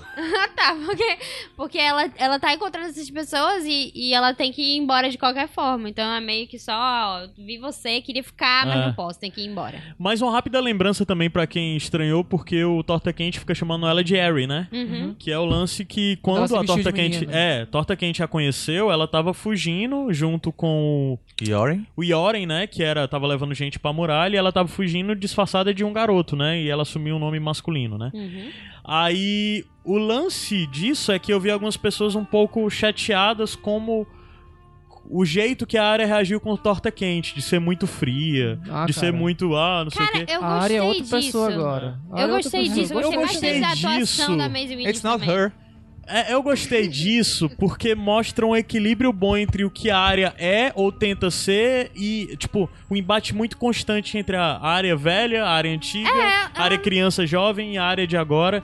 Então faz sentido ela agora tratar as pessoas do passado dela daquela forma, como ela Mas tratou. mesmo quando ela vai embora, você vê que ela, não, se cuida aí. Tipo, Não, você. mas é porque nesse que- momento ela já tinha sido quebrada, que é isso, que a área sempre tá nessa coisa até ela ser quebrada. A gente viu a área sendo quebrada nesse episódio, quebrada assim, o discurso dela, né? Meio que quase que a máscara que ela tá usando. A gente já viu ela sendo quebrada pela segunda vez. A primeira vez a gente viu ela quebrada no diálogo com os guardas Lannister, né? E dessa vez a gente vê ela quebrada quando finalmente E tá explicado porque que ela não tava indo pro norte, né? Ela tava que querendo ir eu, pro sul. eu tava achando muito estranho essa coisa de. Eu acho até meio estranho de até agora ela ainda, Tu, tipo, nas terras tu tinha fluviais não falado ter isso quando a gente descoberto. tava vendo e eu meio que, não, não é de boas. Mas quando eu revi, eu realmente pensei, tá tão avançado tudo em todos os núcleos, tá tão avançado e ela ainda não sabe, Não sabe, que, é. que o É, Winterfell até o Sam é já tá mais- sabendo que o, que o Jon Snow era rei, que ele mandou o corpo direto mas pra lá. Mas a gente tem que mas entender que a área, cidadela, né? a área era andarilha, né, cara? É, Ela mas a cidadela não Mas sabia que Mas o só Jon que ela Snow Mas ela era o comandante, viu? coisa. Cidadela não sabia que o Jon Snow era o comandante. Ah, sim. Também. Não, mas ela como Eu acho mais andarilha. escrota passar na rua e ter dois bêbados. Tu tá sabendo que o Jon Snow, macho, tu não sabe da última. É, velho. e a Mas taverna é passa muito viajante que conta é. coisas, É, né? é, o, lance da área é porque ela necessariamente, além de ser uma assassina, ela é uma detetive. A gente Não, e viu ela ficou- isso. Mas ela já sabia que a Ela Cersei ficou, era ela ficou rainha 15 também. dias nas, nas gêmeas, né? Ninguém contou pra ela que o Jon Snow Sim, era rei lá, sim. né? É. Ninguém é. comentou nas, Ela ficou nas 15 gêmeas. dias na pele do Valdo É. Frey. É, eu acho que era pra. Foi talvez. meio falho isso. Mas, Mas a gente releva. a gente releva, releva. É, foi bonito, esquecer. funcionou pra Eu gostei narrativa. muito. E, e foi legal, no final das contas, ver uma despedidazinha Ah, ali e, tem- e dela vocês, de torta vocês quente. notaram a, a, a Mas tomara que o torta quente apareça ainda nessa temporada. A sutileza quando ele pergunta pra ela, você fez, você, fez torta? Ela, umas É, uma ou duas. percebi, duas, né? Ah, dúvida sensacional, torta cara. dos Frey, né? cara? Que um bocado de gente disse, como é que a área sabe fazer freio? Sabe fazer freio, não. ela sabe fazer torta. Frey, sim. sabe fazer freio também, né? Ela fez o Valder Fez o Valdo Frey muito bem. É muito convincente. Então ali a gente vê a área é, é, depois partindo da taverna e indo pro norte e toda aquela cena Mas que sabe foi o que eu linda, acho? Eu tava pensando, é, é assim, de, dele falar que não, é, o Winterfell é, não é mais dos Bolton, é o John está lá, não é seu irmão. Eu acho que o fato de ser o John, que foi Sim. realmente o ponto que ela pegou e. Meu Deus, é o John, porque eles sempre foram, Foram muito mais próximos, né? ligados. Eu acho que se fosse, por exemplo, até se fosse a Sansa, eu acho que não teria tanto o apelo como o John tem pra ela, Sim, sim. entendeu? Porque eles, eles Sim, são de bem todos mais os irmãos, o mais importante pra ela é o John, né? É. Literalmente, assim, literalmente, de todas as formas. É... Sim, então daí a gente vê ela viajando e vê ela lá parada no meio da neve, né? Tipo, fazendo uma fogueirinha, né? O cavalo começa a ficar inquieto e eu acho que dali, quem é bem ligado nas coisas já se tocou do que viria, né? Já tava com meio que sabia o que ia acontecer, principalmente porque a gente vê cavalo inquieto, né? Logo você pensa que tem um outro animal ou outra criatura é, por por Quem próximo, assistiu a né? Bela e a Fera Pronto, sabe que os cavalos é, ficam é. quietos quando os lobos aparecem. Eu, eu só tive ideia do que aconteceu ali porque eu levei uma porra de um spoiler. Eu não assisti na- na- no domingo, por causa que meu Mas filho eu acho que tu ia doente. deduzir ali, cara. Mas não foi tu que Talvez. disse no, no podcast que ela tinha gravado no Canadá com os lobos? Pois é, mas eu não, não poderia ser. Podia ser em outro momento. Ah. Podia ser alguma coisa diferente, chegando ali, mãos frias, sei lá, alguma porra Eu sabia daquela. por causa da promo mesmo. Ah, não vi a promo. Eu vi um cara colocando assim, finalmente, assim, uma foto deles assim, segunda-feira, bem cedo. E Paia, esse tu deu um follow nessa pessoa? Eu achei a, a, a Niméria maior, mais, ma- maior, mais grande, maior. Maior. E rolou, rolou. Que o fantasma, eu achei ela. Mas só que Total, né? faz muito tempo que a gente Mas não vê o fantasma, né? né? Tem- é, eu acho que não tem E outra, eu acredito que o, a forma Fora como a a área é Niméria menorzinha, vive de ser mais selvagem possibilitaria ela ser maior E também. até que apareceu os lobos normais, e quando ela aparece, eu, eu tava pensando, antes dela aparecer, que ela ia aparecer, tipo, junto com eles. E quando eu vi que realmente o tamanho dela comparado a- aos outros lobos, eu achei ela bem Eu acho, grande. eu acho que o, o fantasma tá tão grande que o Drogon vai cavalgar o fantasma. Ele desapareceu há muito tempo, né? Agora, o Sim, que, a cena, a análise, Não, o é, o que vocês delas acham? e tal. assim, assim, além disso, assim, Rolou uma da história. aí, importância né? dessa cena, assim. Ó, Tu acha que ela volta? Porque se ela não voltar, foi só que eu, eu vi comentando, ah, foi fanservice. Pra mim não foi só fanservice. Alguém comentou isso, ah, Ó. foi fanservice. E se ela não, se ela não voltar, foi fanservice. Porque ela tem Eu que- não acho. Pra ela Eu ser que apresentada, ela que ela. Porque não faz sentido. Assim, Não é eu acho questão- que eu acho que foi um reencontro Primeiro, teve gente que nem, nem achou que era Niméria, por causa da, da frase daquela que ela fala fala. final. problemática. Pronto, fala. pra mim, a, a cena foi poética, mas ela foi mal executada. A última linha foi uma bosta. dela. A última linha foi paia. É, teve que A ser última explicada pra Última gente linha, entender, pois né? é. Bom, Mas a eu, gente eu fala já sobre isso, vamos eu falar mais. achei o seguinte, eu, eu, como a gente estava comentando antes, eu não sabia que tinha essa questão da história é, do Ned, que ela tinha falado, não, isso não é pra mim. É, eu não sei se. Não, é melhor Vai. falar, explicar É, logo. explica. Vamos, vamos É explicar bem rápido explicar. aí depois a gente fala mais livremente. No final, quando eles se encontram, a área fala: vem ser, vem ser minha cachorrinha, vamos voltar pro norte. Aquela coisinha fofinha e tal, e bonita, e encantada, que de certa forma é uma, uma coisa bonita de você olhar a área e encontrar algo tão fundamental pra ela e se ver novamente uma jovenzinha esperançosa que tá voltando pra casa, né? E ela disse: Eu tô voltando tão pra casa que eu tô encontrando o que eu perdi no meu caminho, logo que eu saí de casa. É bonito isso, foi muito. A narrativa disso foi muito bonita mesmo. Foi a cena daí- mais bonita pra mim do episódio. Sim, e foi Sim. bonito toda a mudança, inclusive, da Niméria, que chega, tarisca e vai reconhecendo. Aí tem a questão que os produtores falaram, É, né? aí tem o lance da última frase dela, que no último momento ela faz, não é você, né? Aliás, de não é ela. Não, é você. Não, é você. That's ela fala, you. não é você. Ah, that's not you. Pois é, isso Ela ficou ambíguo demais. É, ela É. fala. E aí é Ficou uma ambíguo. referência, Não, segundo o lance, Eu- é, o Ó. lance é que na primeira temporada, a Arya está conversando com o pai, tá no colo dela e diz: "Ah, um dia você vai estar com o senhor, casada, blá blá blá, vai ser uma dama". E a Arya pega e responde: "Essa não sou eu", né? De Uhum. essa pessoa nunca vou ser eu, que eu não sou essa pessoa que vai me casar com o senhor e ser uma lady e o caralho a quatro. A Arya fala isso pro pai. Então, quando ela virou pra Niméria e falou o que falou, o que ela tava dizendo é que agora, a Niméria, voltar com ela, seguir pra ela pra Winterfell, virar o pet dela e tal, não seria, a Niméria não seria quem ela é. Porque a Niméria, por ter passado esse tempo todo, se tornou uma criatura o- selvagem, que ela não o- poderia Como ser ela. como ela se tornou, do Mas é mesmo jeito que exatamente é- isso, o lobo é um reflexo da personalidade do seu dono. Mas cara, é, eles estão Não, eu desligados. No momento Não, peraí, que peraí, ela peraí, fica pessoal, vamos- independente, Vamos, só A área é bem rápido. independente, a Niméria também é. Hã? A área é independente. Não, a e foi isso também. Não, não, mas, não, mas eu acho que na verdade vai um pouco além disso. Óbvio Não. que a, a é independente e tal, mas também tem um lance de ela ser uma criatura que viveu coisas diversas e eu- coisas. eu- não, peraí, peraí, bem Perdão. rápido, mas- Viver. vi- se tornou uma criatura e viveu uma coisa diferente. Como agora ela, de, sei lá. Menor parte da vida da Niméria ela esteve com a área. Uma parte ínfima, muito pequena. Meses da vida dela ela teve com a área. Então agora, que Só- ela é isso, que ela como lobo selvagem se tornou essa criatura. E agora a área olhar pra Niméria e se ver, que ela vê na jornada da Niméria, vê a própria jornada de ter virado uma criatura selvagem, ela entende que a Niméria não é mais o animal dela, não tem mais que seguir com ela. Esse é nesse sentido. Óbvio que existe toda essa coisa do lobo é, exprimir a personalidade do, do, do Stark em questão e tal. Tem um pouco disso, mas na verdade eu acho que é preciosismo a gente se prender a isso, porque a coisa mais relevante pra mim nesse ponto é avaliar que a área viu no que a Niméria, a, a área viu a Niméria e viu que a Niméria se tornou algo diferente, como ela também se tornou A algo gente tem que diferente. se lembrar que Mas, os, os. Starks, eles são wargs de qualquer forma. Não, a gente tá falando da série, Adams. Mas O único que é É, Org, o único que é Org é o Bran. Na o único verdade, que tem todos alguma relação tiveram mística. É. uma relação com os seus lobos. Porém, a gente nunca viu o isso John na série. também. Não, então, to- a- até a própria área, ela, ela não tem com a Animera em si, mas ela tem essa A capacidade. área já sonhou, Nos já livros sonhou. ela É, entrava ela na... sonha Mas, na- é, pois a é, vamos- mas é não porque a gente, na é porque na série série isso. tem toda a relação É. mística entre pessoa, entre a Stark né? e Lobo nos livros. Na série não é isso. Não é isso. Na série os produtores já deixaram muito claro que se tem algo que eles querem tirar da série são os lobos. Mas eu concordo com Adams porque a área, ela não se tornou uma pessoa mu- muito rebelde, ela sempre foi rebelde e ela quando ela tava no, com o pai, quando era novinha, falou: "Não, essa não sou eu, eu sou de batalha, eu tô aqui com minha agulha treinando aqui com o meu mestre de armas". E a declaração do- dos, dos produtores foi essa, foi de que a loba, assim como a área, não é domada, ela é Isso. indomável. Desde sempre, não foi porque ela se transformou não, assim. eu acho que isso é subjetivo, essa coisa de ser desde sempre. eu Porque na acho- verdade a área poderia ser, poderia continuar sendo selvagem, poderia Mas ser ela, é porque ser indomável e uma revoltada. O problema é que ela não era época. selvagem, ela não. Como a, a, a- a área na série, por causa da jornada dela, necessariamente se tornou alguém selvagem. Existe diferença entre rebelde e selvagem. a área é literalmente um animal selvagem. E é isso que a área tem sido apresentado.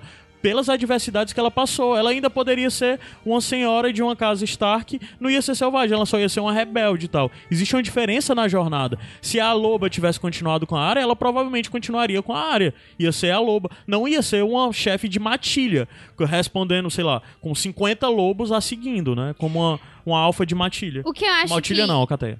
Que essa cena representou, enquanto a gente tava assistindo, eu não. ah, antes dela ter falado, né? That's not you e tudo mais. Eu via. Assim, eu me emocionei bastante com a cena, porque, é claro, né? Aquele reencontro que você, assim, imaginava. temporada. Que, é, você imaginava que aconteceria, será que a Nimera ainda tá viva e tudo mais. E, e assim, eu me emocionei, mas eu senti, enquanto ela tava chamando a Nimera, que, que a Nimera não ia ficar com ela. Assim, por mais que a Nimera estivesse lá reconhecendo ela, e eu achei muito, muito bacana que, que a, a câmera focou nos olhos das duas, e, e nesse momento eu achei que foi tipo um, um, um reflexo. A- as duas são um reflexo um do outro, assim como a, a, a área teve o seu caminho, é, teve que seguir seu próprio caminho, fazer suas próprias escolhas. A Nimera também, ela foi abandonada. A Nimera foi abandonada e teve que é, fazer lá a vida dela. E, e, e aí, quando ela fala, né? É, That's not you, essa não é você, tipo, não é como se não fosse a Niméria. Eu fiquei, por um momento, eu pensei, fiquei um pouco confusa. E, mas aí eu foquei mais nessa questão da- do reflexo. Quando eu revi, já tendo essa, esse conhecimento disso aí, Pois eu é. achei a cena bem mais bonita porque, É isso que eu vo- acho. porque ela, ela, quando ela fala That's Not You, ela, ela dá um sorriso à, à área, ela dá um sorriso e eu, aí você sabendo disso, né, sabendo do que os produtores Um falaram. sorriso doído, Você- né? Um sorriso eu- melancólico. eu- é, eu acho é, que a mas gente- eu acho que ela, tipo, ela lembrando, Eu acho que a gente assim. discorda, assim, nas nossas Discorda interpretações. concordando, na verdade. Porém, a gente concorda que a cena não, Faz te- sentido. não teve a, não, não teve a força que teve porque eles não conseguiram executar Sim, concordo, da sim. forma correta. Porque É. ninguém entendeu na O hora. problema é que o Brian Cogman mantém essa coisa de Eles ficar de- trazendo referência de episódios eles, anteriores eles e deviam ter mim ele... trazido, pelo menos essa cena, no Previously On Game Isso. of Thrones. É. Pelo menos pra gente fazer É. uma Pronto. ligação. Isso Talvez é básico. É, eu acho que eu entendi e concordo e faz tudo, todo assim, o encontro delas faz muito sentido. Pra mim não foi fo- só um fanservice, Uhum. foi necessário pra gente entender melhor É um a personagem né? é um fechamento, sim. Sim, O que eu posso Exatamente pensar é que, tipo, quando ela encontrar a família dela, ela não vai ficar com a família dela. Mas aí é é que eu isso posso pegar eu isso, isso, esse, Talvez, esse futuro talvez. dela. Aí Sim. eu vejo um sentido nisso. Eu não, Mas eu- o que eu acho, no final das contas, eu ainda acho que vale criticar a série. Porque a cena teve muito sentido depois que os produtores foram a público e tiveram que, que não explicar é- ela. Não, Você não- ela ainda mas não é isso a cena série, como ela sem só, né? isso, mas não, a gente não conseguiu chegar nessa Não, conexão. não, ok, eu tô falando do desfecho. O desfecho foi problemático, a última linha Foi foi, problemática. Foi, foi. E elas. Ela ficou muito clara depois que os produtores chegaram e disseram: Não, é isso. Mas é um problema a gente ver. Você tem que explicar? Infelizmente, cara, eu vivo repetindo isso. Esses caras têm uma mania de E quererem eles fizeram chegar... isso mais na frente também, quando a gente for falar da batalha, eles Ah, fizeram é? coisa que precisou de explicação pra mim. Pois é, eu acho que eles têm essa, essa coisa chata de chegarem e querer explicar. Como, por exemplo, temporada passada, eu achei um saco quando eles forem a público lá no Inside Episodes falar que não, a Daenerys não tá ficando maluca e não, a Daenerys não vai virar o- algo igual ao pai dela. Então escrevam melhor, né? não, Porque e, tá dando a ideia. e mesmo é isso. assim, pra que destruir a subjetividade Eu do nem espectador? vejo esse Inside Episode. Deixa eu nunca sei ela o que eles estão falando. É, porque me deixa, porque me deixa pensar que isso pode acontecer, me deixa. Ao mesmo tempo também que eu não acho que dos milhões de fãs de Game of Thrones que assistem Game of Thrones, tipo, uma parcela pequena deve assistir esses vídeos, É, né? Então deve sim. ver Sim, conteúdo extra, né? Mas com certeza, é exatamente, deve ter gente que tá escutando isso agora e que não entendeu se aquela era de fato Animéria ou Sim. não, né? Ah, Mas eu tava com esse era Animéria. pensamento de que era claro, que o que, o que eu tinha entendido era claro. E quando eu fui no Twitter, eu vi que não, não era. Eu achei eu que era entendi, tipo assim, um então final de relacionamento, não é você, sou eu. Eu sei que fosse uma coisa assim. o problema não é você. Mas sim. bem, a cena toda foi muito bonita, novamente. Sim, foi. foi. tudo muito bem feito. Eu acho que só a última frase que foi mal construída, a Isso. última linha, né? Literalmente. Concordamos, concordamos É. nisso. Mas foi muito bonita, me emocionei e vou confessar que chorei. Caiu uma chorar, lágrima. foi muito chorar. importante, muito importante. E eu muito chorei legal quando eu revi de novo, eu chorei de novo. Vamos lá, próxima coisa, o que é que dá pra falar agora? Deixa eu ver. É batalha? Norte. Vamos Norte. falar do norte. Nossa, ah, vixi. Sansa, É. Sansa, Treta. Sansa. Norte. Primeiro, é nesse episódio que ele recebe as duas cartas, não é? Não, ele já tinha recebido. Ele ah, não, uma ele recebe a primeira. Começa ele a receber na Uma da é Daenerys. e Primeiro ele depois- recebe a da Daenerys que foi mandada nesse episódio É. e depois ele recebe a do, do Sam que foi mandada no episódio anterior ainda, né? é porque disseram que a Daenerys tem mais grana, mandou Sedex. a vila lá tá com problema, mandou Pac mesmo. Aí- Mas é... Ficou preso em Curitiba, né? Ficou preso em Curitiba. Recebe- Curitiba seria o quê? Harrenhal ali? Por ali. Ficou preso em Harrenhal, o corvo. É... Recebe Então... a carta do Tyrion, né? Que tá lá ela, o, o- tá o John, a Sansa e o Davos, né? Quando Sim. recebem o, a- o bilhetinho lá, a mensagem do Tyrion. Sim. E é, ele meio que confia no Tyrion, né? Ele pergunta até da, da Sansa se ele faria alguma. alguma. alguma Armadilha, né? armadilha ou se podia confiar nele mesmo, E a como ele Sansa achava que sim, depõe né? em favor do a Tyrion, favor né? dele. Diz que ele é um. É diferente dos outros Lannisters. E aí o, o Davos faz um. Opa, dragão. É, dragão. fogo É, queima. Não, Mas ela- e ela nesse momento- Ele cita todo, todo o- poderio dela, né? É Game Fala of Thrones for. Dummies, né? Ali. Não só dragões, mas ela tem um exército de selvagens, então vamos ficar cau- cautelosos em relação a isso aí.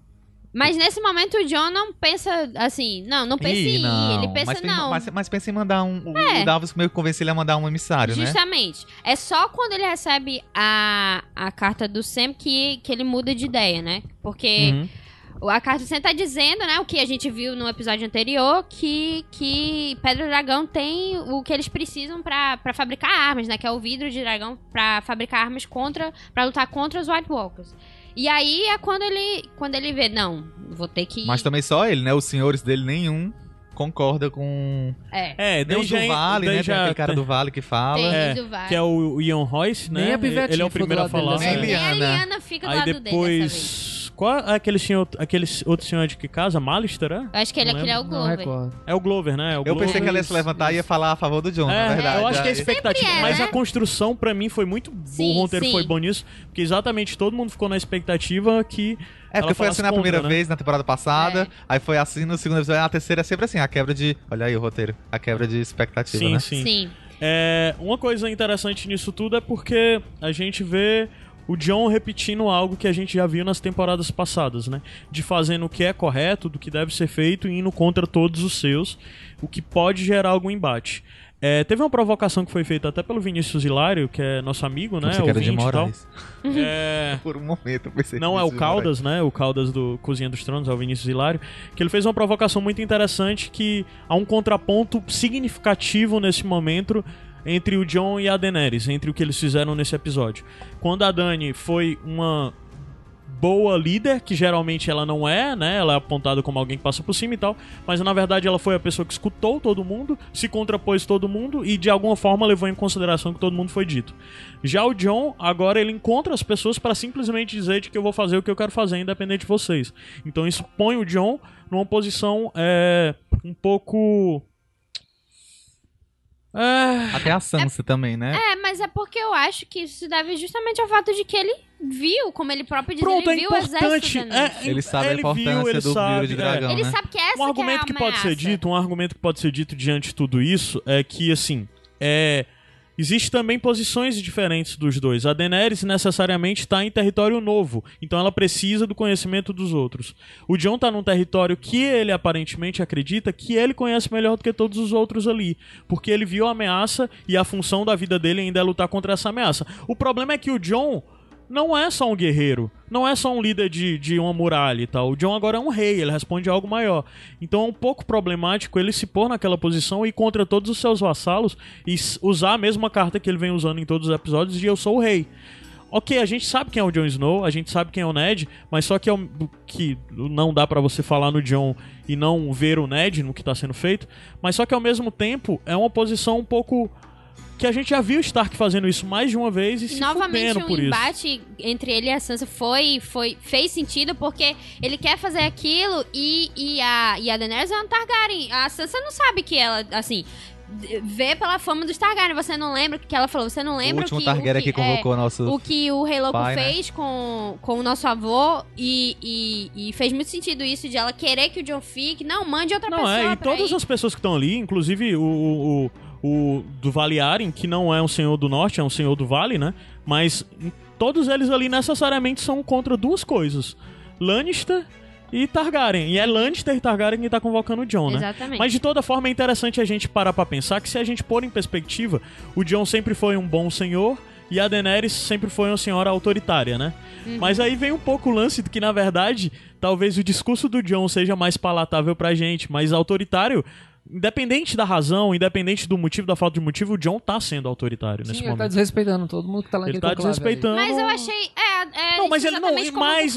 Tem todos os mais, tem todas as questões de ele tem razão, Mas faz é sentido, não faz sentido, ele mas ele tá fala, sendo. por exemplo, quando ele Ponto. faz aquilo, ó, você, eu, eu não pedi, não sei o que, mas eu vou fazer isso. Eu sinto diferente de como eu me sentia quando a Daenerys falava, Claro. não, isso eu vou fazer e pronto, porque era o jeito que, que meio que, que a série fazia ela ser, entendeu? Então, mas tá, aí Não, talvez. mas ele uma- resolveu bem porque ele falou: vai ficar aqui, você, Stark, um Interfell. Não, beleza, resolveu bem, mas Mas não é muda o fato de ele estar a sendo Sansa- autoritário, a né? Sansa uma ficou um pouco, muda. que talvez tu não goste tanto É. sobre A, isso. a- a Sansa ficou muda quando ela recebeu o cargo. Agora eu Queen gostei. of the É, North. agora Aí, na sim. verdade, uma das coisas que a gente pode não apontar diante rainha, de tudo né, mas isso é que, quase. na verdade, o problema não é as- a- a- o John, a gente entender o John. O problema nisso tudo é a gente não entender a Daenerys. Que eu acho que muitas vezes a Daenerys foi mal escrita, entendeu? Sim, é isso Por isso que muitas eu vezes. sempre entendi Daenerys. Daenerys tá sempre no meu coração. Mas você não concorda comigo que várias vezes a Daenerys foi mal escrita? Que várias Não vezes ela passava Ela não apenas como autoritária na série. personagem É. que o John Talvez, teve, talvez por meus exemplo. olhos sempre foram mais bondosos com relação a ela e eu Não, nunca ela- vi essa ela- autoritária zona, não. Eu não falo nem isso, Ela pareceu essa birrenta algumas vezes pra construção, É, justamente. É a questão da construção ela não teve isso que, por exemplo, o John tem, até a Sansa tem, a Daenerys não, Não, teve. por essa coisa, eu, eu reconheço assim, da humildade que falou, vocês me escolheram como rei e eu nem queria. E ela não, ela sempre quis, eu sou essa E outra, Daenerys, é. Mas a eu filha da que- tormenta, não, E outra, é sou uma- a rainha da porra É uma toda. muleta muito conveniente o John ficar direto repetindo isso. Eu nem queria ser rei, mas já que tô aqui. Cara, você não queria ser rei, beleza. Mas tu é. Para de querer dizer, eu nem Ah. queria. Tipo assim, ah, mas eu, nem- eu tenho isso, mas eu nem queria ter. Aí, tipo, como se isso justificasse ele fazer o que faz. Não, não faz. Ele é rei. Ele já é. Então ele aceite o, o peso do que ele. Eu achei que ele faz. um pouco com essa questão da Sansa, que eles colocaram ela assim. Eu não sei se eles fariam isso.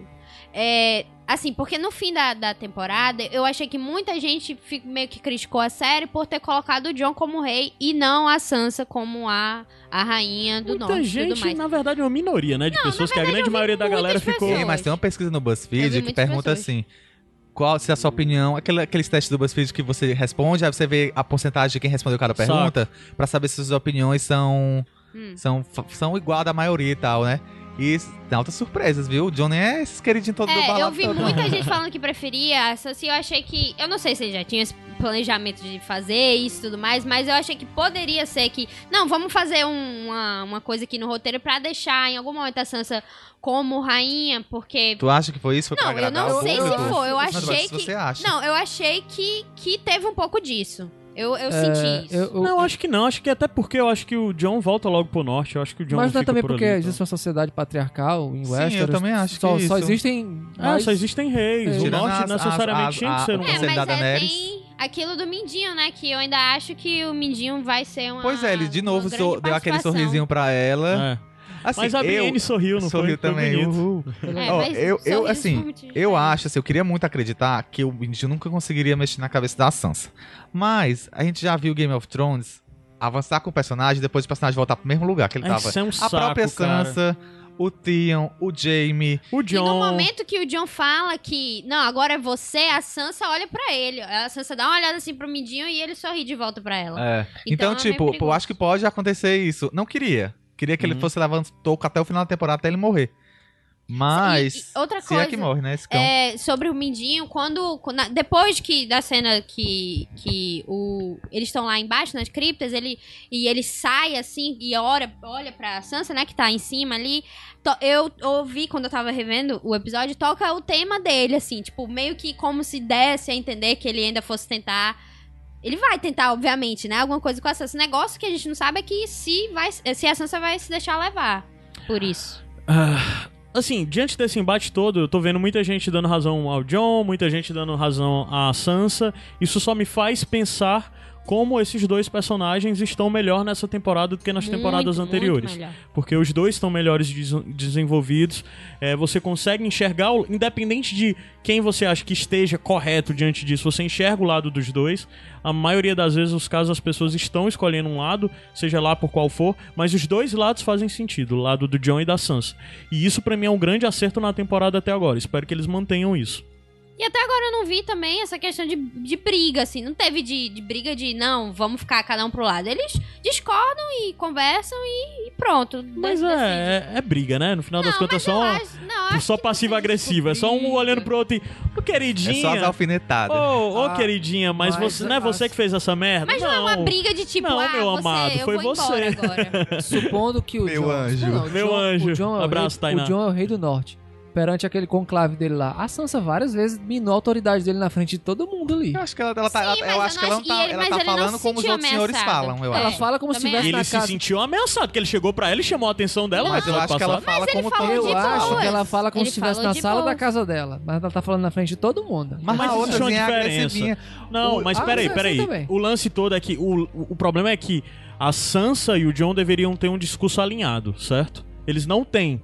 Mas é exatamente porque um problema que o John faz, por exemplo. O John deveria ter debatido isso com a Sansa, talvez, já que ele quer que ela tenha esse papel, antes de debater junto com seus senhores. Pra eles terem um discurso alinhado.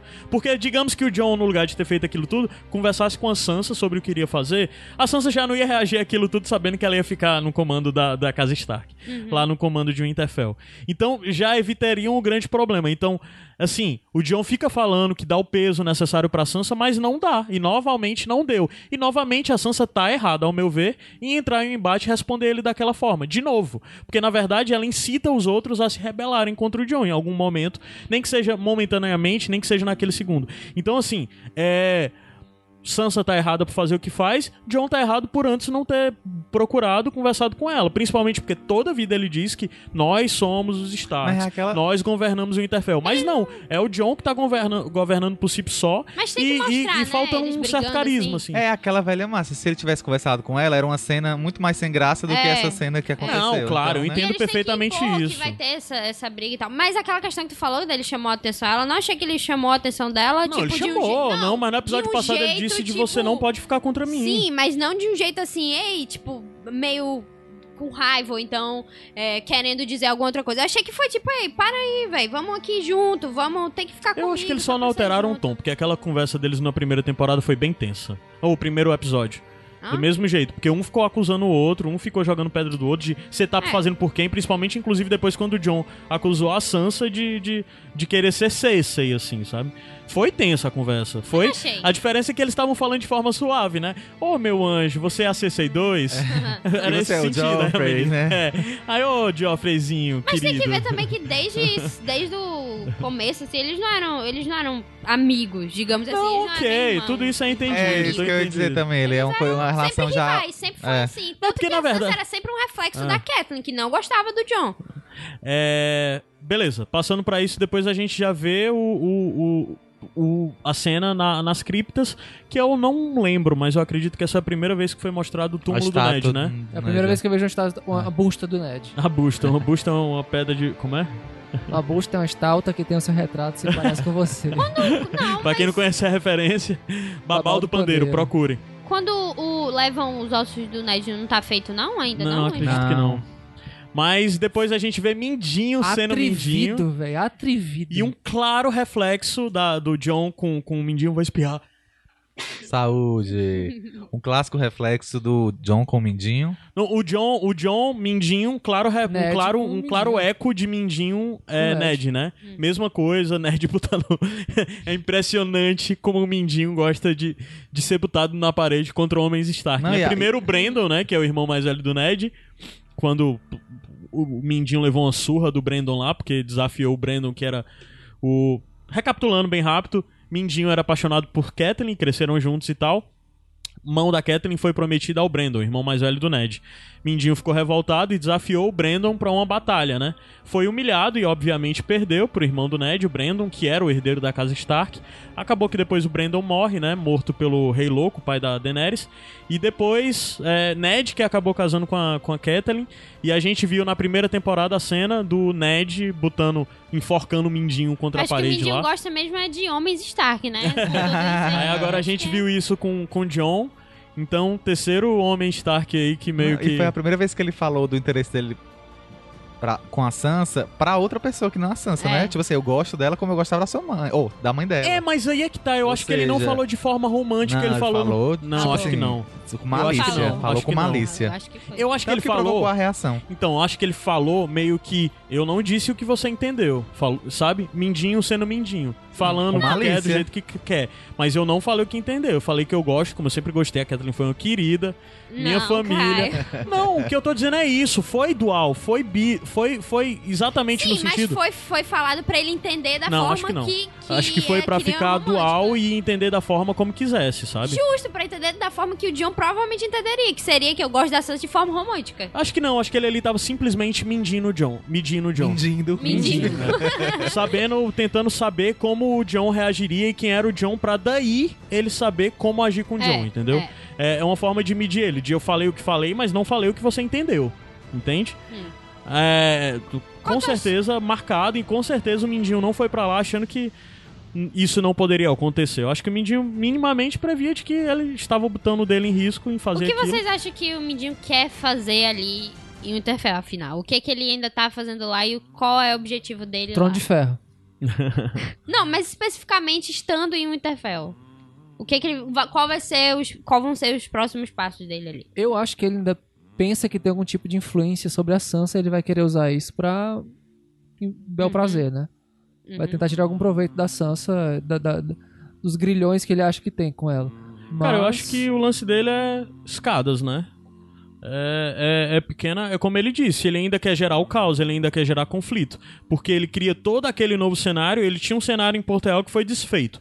Com o cenário em Porto Real desfeito, era onde, como ele fala nas temporadas anteriores, eu não lembro exatamente qual, é, caos é uma escada. Ele fala que pra ele o caos é uma escada. Quando Porto Real é, a estrutura básica do poder é desfeita a partir daquele momento com, sei lá, o Joffrey morrer e tudo mais, é, a queda do Joffrey, quando ele vê que há uma ameaça e ele não tem mais espaço pra ele ser o gerador de caos, ele ser a fonte de caos naquilo, ele ajuda a destruir aquele cenário e agora ele ajuda a construir um novo pra ele ser o caos, porque ele continua sendo o caos dentro de Westeros, já que ele que faz, no final das contas, é a Sansa e o Jon ter esses desentendimentos. Tem influência direta dele. Então, enquanto houver esse caos, enquanto houver esse desentendimento e for o caos gerado por ele, é a oportunidade pra ele continuar crescendo. O caos continua sendo uma escada pra ele.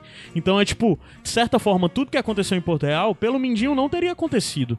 Talvez, daquela forma. Porque da forma como aconteceu, depois contra ele, o pôs em uma posição mais frágil. Então agora ele volta a construir um cenário onde ele pode ser importante, como ele já foi em Porto Real, e sem uma escada pra no final das contas chegar a isso aí, no trono de ferro, Mas como, a Adam- aí, como a Adams Sansa, fala. se a Sansa não der moral pra ele, e aí o que vai ser do Mindinho? Tipo, porque Ele eu acho encontra uma que- saída, ele que encontra a um- Sansa não vai, não vai dar moral pro Mindinho, é o que eu acho. O que é dar moral pro Mindinho? Assim, de ouvir as ela já maquinações dele. escuta, ela já escuta Não, porque mas enfim. ela escuta o termos Mindinho de- não escutando. O Mindinho já sabe exatamente o que falar, porque ele fala, ela rechaça, mas ela já escutou o que ele tinha em dizer. E já de- tá na de cabeça ir pelo dela. caminho dele, ele já fez o entendeu? Inception na coisa, sabe? É, não sei.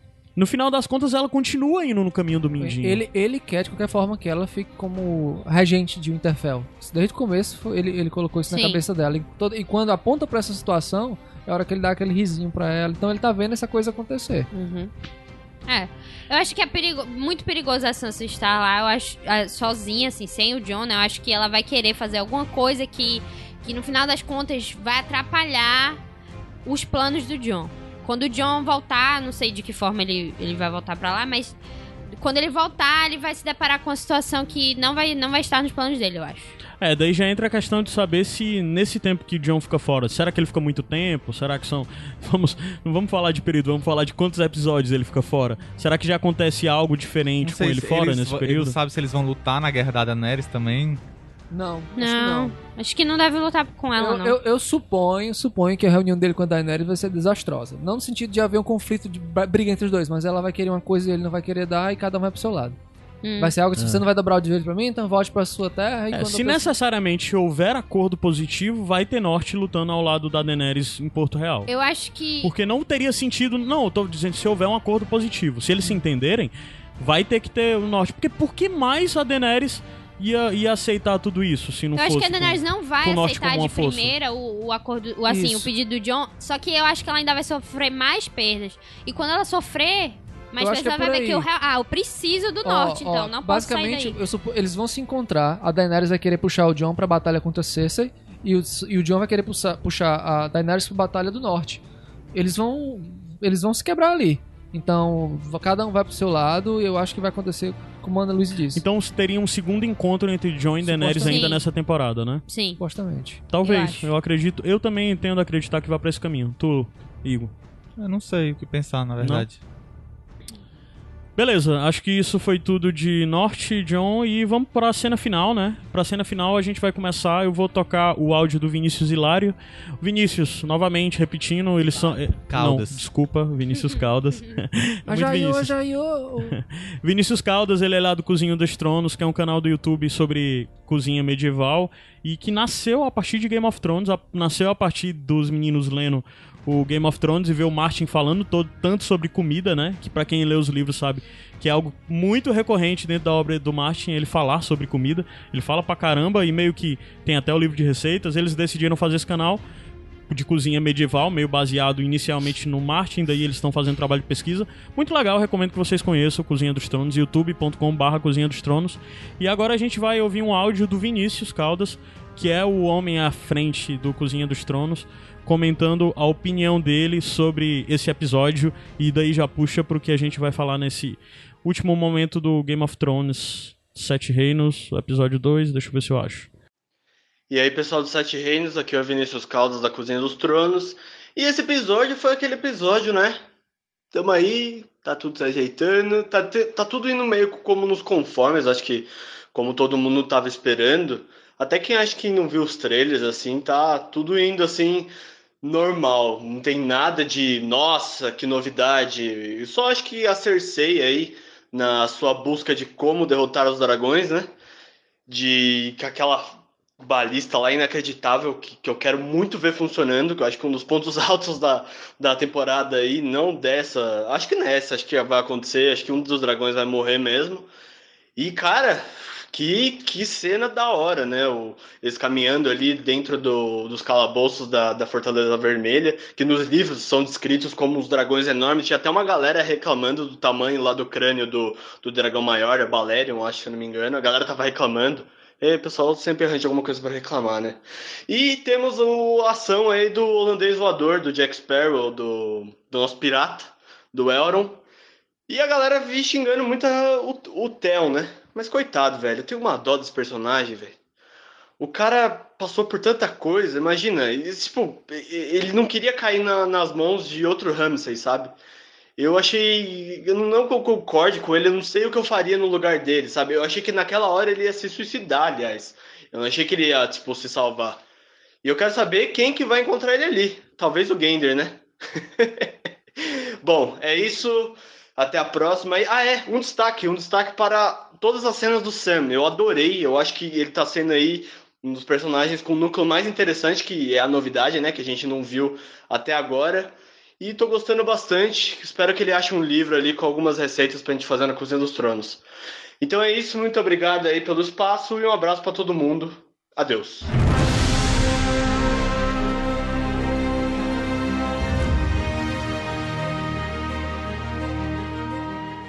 Cena final do episódio Stormborn. ah, Stormborn. Bem cearense. É, Dialeto sobralense aí, né? de cara falando que nós havíamos conversado no episódio anterior sobre ser essencial uma derrota para Daenerys logo de cara e meio que foi dentro do que a gente previu que essa derrota viria pela mão dos, do, a- as mãos do Euron, né? É legal porque eu acho que isso torna a temporada mais interessante. Se não fosse assim ia ser muito fácil. Equilíbrio, né? É. Então, pra começar, tem aquela coisinha, né? Da, Aquelas da, da Elária e da, serpentes. da, da Não, Elária. começa com as serpentes brincando. Ah, eu não lembro. É, falando assim, ah, eu vou matar eu que mato a Cersei. Não, eu que mato a Cersei, Ah, eu não quero sim. montanha, não sei aquelas Ah, brigas sim, chatas delas. É. É. E, a, e a menina lá diz, ah, tudo é mãe, tudo é mamãe. Eu acho que foi, eu acho que foi pra deixar claro que ela é mãe só de uma. aquilo Pronto, ali, é, né? Foi pra verdade, deixar isso verdade. claro. Certeza foi pra isso. Aí depois a gente vê a Elária interagindo com o Theon e com a, E se a e Yara, se né? Greyjoy. Yara. Interagindo. Depois- É, é- desculpa, né? Porque, meu É eufemismo, né? Mas tem coisinhas. Eu gostei dessa cena. Pra mim é necessária Sim. pra desenvolvimento das personagens e novamente a gente lembrar quem elas são. Que cena Inclusive, divertida, cara. Por um momento eu achei que ela queria fazer ali uma coisa com os irmãos. Você é, É, bonitão. Mas eu acho que meio que Tá. foi um desafio ao Theon. Aí depois que ela notou que não ia sair nada dali, ela só aqui mesmo. Mas foi interessante pra gente ver também a Yara defendendo o Theon, né? Que já Sim. dá um, um peso pro que acontece ao final, né? Que Sim, é verdade. É, ela diz, ah, pega o vinho, e o Theon diz, aí a Yara pega e diz, ele não é o é seu seu servo, ele criado, não é o é. seu criado e tal. Mas daí, na hora que a gente acha que vai rolar algo entre elas, acontece, pff, pô, pô, A invasão. tiro, porrada e bomba, seu Elron Greyjoy chegando. Baita E chegada, toda aquela hein? batalha. Eu não imaginava. Adams, e aí, essa cena pra assim, ti? é, tem os prós e os contras. Eu, assim, é, foi a apresentação do Euron vilão. Tava todo mundo esperando, né? Como seria a chegada dele. Por que que ele é tão ameaçador? O que é que ele pode fazer? E realmente, cara, que porra de, de, de bola de fogo de todo Foi. lado é aquela ali, cara. Sim, eu Você achei, eu achei, assim, visualmente bonito. Eu achei que foi dinâmico. O que me incomodou nessa cena foram algumas questões de cortes muito rápidos e de muita fuligem, fumaça que às vezes me deixou um pouco escuro, né, a batalha? Isso me lembrou um pouco a briga do final de Superman vs Batman, que é uma coisa meio confusa, fumaça, fogo, vulto rolando um por cima do outro. Pai, tu, Mas assim, quando você para pra pensar que são dois barcos se chocando, é isso que eu jogando ia falar. fogo, É isso que eu ia falar. eu acho que não poderia ser diferente É, disso. isso que E outra, falar. essa cena, segundo Lee, foi gravada com, em um barco é, né, de cenário, seis atores e 40 figurantes só. Só 40 figurantes, que o cara morrendo e morrendo e morrendo e morrendo, né? Sim, sim. Então, eu acho que, assim, a prim- na primeira visão que eu tive, assim, eu achei um pouco caótico, mas depois eu pensei, não, mas é um caos necessário. Sim, sim. Se você Eu quer passar O a crível. urgência, aquela loucura daquela batalha, eu acho que seria por ali mesmo. Então, eu dei É, eu uma... concordo, mas eu ainda acho que as coreografias foram um pouco, um pouco fracas, coreografias de luta. Porque assim, você entende, a- por exemplo, a Obara lá, uma das de areia, é pra ser uma lutadora muito boa. E eu não senti que ela realmente foi um. Ela nem teve um tempo. nível De ameaça. Nossa, é, a gente teve pressão completamente diferente. Sério? Porque eu achei que elas arrasaram. eu não. A serpente de areia. Cara, pronto, eu, Eu sabe o que que eu achei? Ah. A, a Eu. Niméria Sandy, né? Que é do chicote, né? O que é que essa menina vai fazer com um chicote aí, cara? E ela deu conta, sabe? Deu ela ainda deu, conta. deu as rasga- duas rasgadinhas no É, Euron. né? não, o Euron foi muito ati- O que aí também levanta assim, será que ele é, tem assim algo de magia negra? Porque ele foi muito atingido e ele continuou lá em pé. Seria detonando. legal se a série desenvolvesse algo mais místico. É, sem desenvolver de forma. Só pro- insinuar, sabe? Aham. Que ele Que foi Euron- pro Oriente e lá ele deve ter tido contato Tem com toda coisas. coisa, inclusive essa coisa de os barcos estarem jogando fogo e tal ali. Ali foi minimamente uma conversa com a gente que lê os livros de entender que o Euron no mar ia, ia ter coisas pra surpreender e tal, né? E voltando aqui pra serpentes, porque a, a Ana falou que comemorou a morte delas e muita gente comemorou, mas eu acho que ainda assim elas são mulheres muito fodas, cara. O que elas lutaram ali, a outra com a faquinha, só pá, pá, pá, defendendo a mãe, Uhum. e a outra com chicote, com a lança. Acho que elas, elas são- foram muito bem, Elas mataram são vários muito boas, caras. Porém, é aquilo, né? Que a gente tem ainda a, a herança do que a série nos passou Sim, delas. sim, sim. E, e até eu fico assim, eu gostei muito do, do, do Euron lá, assim, eu tava um pouco assim, meio receosa ainda com o Euron, mas eu gostei do que eles fizeram e. E eu gostei, tipo, porque eu realmente quero que Dorne acabe na série. Eu não quero que exista mais nenhuma herança de Dorne ali. Por E isso eu, que eu fiquei feliz. e eu gostei muito da coreografia, gostei muito da montagem, porque era uma pessoa atingir a outra com a espada, só que aí quando cortava já era outra pessoa que tava tirando a espada de, um, de uma Sim, terceira sim, pessoa, sim, de uma sim. quarta pessoa. Eu gostei muito disso. Uma coisa que eu, que eu li e achei curioso, que os produtores falaram, que a ideia era filmar tudo do ponto de vista da Yara e filmar a câmera sempre nela. Mas a performance do ator que faz o Euro, que eu não vou saber que o nome dele é muito esquisito de falar, É, bem estranho. Foi muito atraente. foi- Visceral, né? é, viscerar aquela cara de louco dele, aquelas risadas que eles tiveram que filmar também Ele, ele postou do uma foto dele. no Twitter, tipo, com aquela cara sanguinária lá e dizendo, ah, de nada. Tipo, porque tinha, tinha gente agradecendo ele, ah, de nada, gente. Muito, muito. Agora eu fiquei com medo dele, fiquei com mais É, medo dele que do, do, fácil do, um dos do destaques dessa viu? temporada. Fiquei com muito medo Ó, dele. então ele tá cumprindo a promessa dele, Pois né? é, assim, eu, eu, eu sempre fiquei receoso a respeito do poderio do Euron, porque ele era um cara que falava demais e, e tinha um background que parecia muito rico, mas ele não tinha sido efetivado, assim, como um vilão na série, Aham. assim. E dessa vez mostrou. Porra, eu fiquei, eu fiquei surpreso mesmo com o que aqueles barcos deles fazem, cara. E é só o começo, né? E eu acho que ele tem o, o- uma coisa que se aproxima muito dele do Joffrey e do Ramsay como vilão, é que é o sadismo. Mas Ele fica ao muito feliz contrário, matando. ao contrário do Geoffrey Ramsay, eu eu assim, eu ainda não tive Ele é aquele simpático. motivo, eu ainda não tive aquele motivo pra odiar. Simpático. Eu vou Não, odiar a, conver- ele. a conversa dele com a Cersei Ah, sim, deixa ele claro, um cara muito foi. Fala, simpático. gente, vocês Mas- odiavam muito as serpentes, viu? Porque eu, eu já eu terminei o episódio odiando. Odiando ele Gente, mas também. não. Eu terminei Acabei já. todo o Foi só um romance acabou. disso, cara. Não, foi pra mim ele tava odiando porque, cara, Mas que... é porque tanto o Geoffrey depois quanto do que ele o faz com a Yara, cara. pessoas Ah, que é, eu gostava e ele até então não feriu ninguém que eu gosto. Por isso que eu ainda não tenho ódio Não sei, eu, eu gostava, eu já, eu já tinha aceitado o papel. Acho que é porque eu já tinha aceitado o Dorne, eu já tinha aceitado o papel de ah, Dorne. ainda não. E eu já sabia que isso ia acontecer, eu já sabia que Dorne não ia ter. f- Dorne, assim, né? As serpentes e a Elaria não iam ter futuro na série. Mas é, é, eu já tinha aceitado elas, eu acho. Inclusive porque eu falei muito que no final das contas o desfecho das serpentes, pra mim, justificou elas na série. De elas tomarem a casa pra elas e tal. Acabou justificando o Dorne na série. Vou, vou Porque na hora que um- eles cagaram o, o, o, o Doran Martel, eu disse, cara, já que cagaram o Doran Martel, é melhor focar nas mulheres mesmo do que tentar continuar alguma coisa com o Doran. Então, pra mim fez Eu sentido. vou usar aqui um termo do RPG, falando em off. Uhum. Eu acredito que, eu- quando terminou esse episódio, eu fiquei com a sensação, porra, falaram que iam arrumar um vilão pra substituir o Ramsay e eu acho que eles vão, vão por esse caminho. Vão É, o conseguir ator que fazer faz o alguém Euron equi- falou, né, equiparado, sabe? Não sei se tão odioso quanto, mas ele já começou com o pé na porta. O então ator eu que faz o. Euron disse que ia fazer um vilão pior do que o. Eu, o, e eu acho ele melhor o ator. Ramsay. Eu acho Ah, que o também ficou muito achei. caricato depois de um determinado momento e eu- É, até agora vale ele- dizer que ele é tá se igual em todos melhor. os papéis, É. cara. Eu vi os trailers aí do, do, Inumanos. do Inumanos e, cara, é muito Hansen, muito cara de Hansen. Só um Hansen. ele também era bem seguro. Não, mas no Misfits ele fez papéis diferentes. Até porque no Misfits ele fez três personagens diferentes. Sim, mas eu falo assim, ah, algumas. Algum pad Tipo, alguns padrões tics, de. né? É, exatamente isso. Uns Repete alguns tics. assim, né? É porque são poucos atores que se transformam em outra pessoa visualmente. Nem todo mundo é, é- é o. Como é o nome? É porque assim, a diferença entre esses três, o Ramsey, o, o, o, Joffrey. o Joffrey e, e o Euron.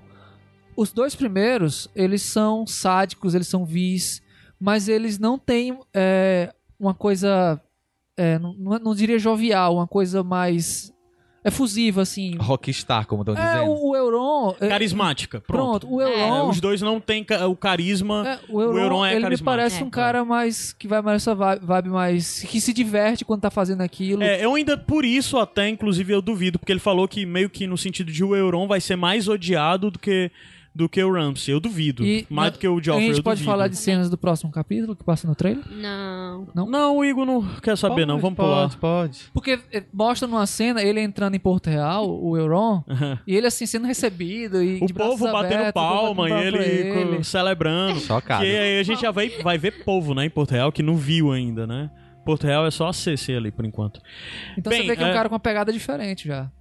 É interessante disso porque tem algumas coisas que meio que ficam na nossa cabeça de tentar entender ou imaginar o que vem, né? Ah, Mas você vai falar da, do Tion e da é, Yara, aquela não? cena, Ah, é o parte- final. não, a gente fala já. Ah, tá. Mas assim, a primeira coisa, a grande baixa pra, pra dar um peso maior pra essa cena. Daenerys tinha nas mãos é, das grande, grandes que tinha a, a frota duas dos grandes Greyjoy, dos Greyjoy e, E o ela tava indo buscar os Dorne. 17 Dog, não chegou a parte, buscar, é, né? parte da Ficou lá. frota dos Greyjoy, né? É, tinha Dorne e tinha Tyrell, né? É, os Tyrell tinha os Martel e Tyrell, né? é. Aí o lance desse, dessa temporada é que, na verdade, a gente viu a Daenerys, além de perder os navios, que agora, essencialmente, a Daenerys não tem mais poderio militar. na- aliás, não tem mais poderio naval, comparado com o Euron. Porque o Euron, além de ter destruído ali os Greyjoy, vai pegar a grande maioria daqueles navios, né? Pra ele, vai levar aqueles... ah, vai reaver boa parte da frota que- É, a Greyjoy. frota, ele- Grandão, a né? Frota ela perdeu perdeu. A frota também, ela é. perdeu. É, então boa Mas os, parte da os frota... navios que não foram destruídos, ele vai pegar pra ele. Pronto, é exatamente. A pa- ele, ele reaver boa parte da frota Greyjoy que tinha sido levado pelos irmãos, né? Ele reavendo isso, é, ele destrói também a ponta da cabeça de Dorne, da, da força. Aí daí já fica o questionamento. O único grande exército que está intocado em toda a série é o exército de Dorne, né? Os Martel e os senhores vassalos dos Martel. E agora? E, os Arryn também, não? Mas os Arryn a gente já viu em batalha. Ah, sim, tocado. Os Arryn já foram alguns, ao menos. Sim, já sim, sim, sim. morreram em- por causa sim, de sim. batalha. Dorne ninguém. Mas aí Então- não tem ninguém lá em Dorne pra... É isso. Aí daí já entra a questão. O que é que a série vai fazer? A série vai simplesmente ignorar um dos sete reinos? Eu acho que vai. Eu, Eu acho também que acho ela, que vai. Como na Campina ela apresentou o Randy Tarly, mas não apresentou ninguém de Dorne. Nenhum e assim, vassalo. O exército de Dorne é um exército muito temido por todo mundo. Porque eles têm um formato. Eles Não, têm. eles têm umas táticas assim, meio vietnamita, né? Sim, assim, sim, de se esconderem, de Foi- não Foi foi o único- na série Pois muito, é, né? e eu acho Foi que o único era era povo uma- que não dobrou os joelhos pra Egon Conquistador. Sim, É. sim. Eles que têm moral. se juntou por casamento a causa. É, e demorou tipo uns 100 anos essa, essa até o Egon já era rei e tudo mais, até o Martel se unir ao virar os sete reinos virar sete reinos, que só era seis mais um, né? Até virar os sete reinos unificados demorou tipo 100 anos. O Egon conseguiu juntar os outros seis, é, os outros seis reinos em, em menos de um ano, provavelmente, talvez um, dois anos. Aí o último ano, o último reino, que era Dorne, ele demorou mais de 100 anos, né, nisso. Ele não, né? Os Targaryen, os, os descendentes dele.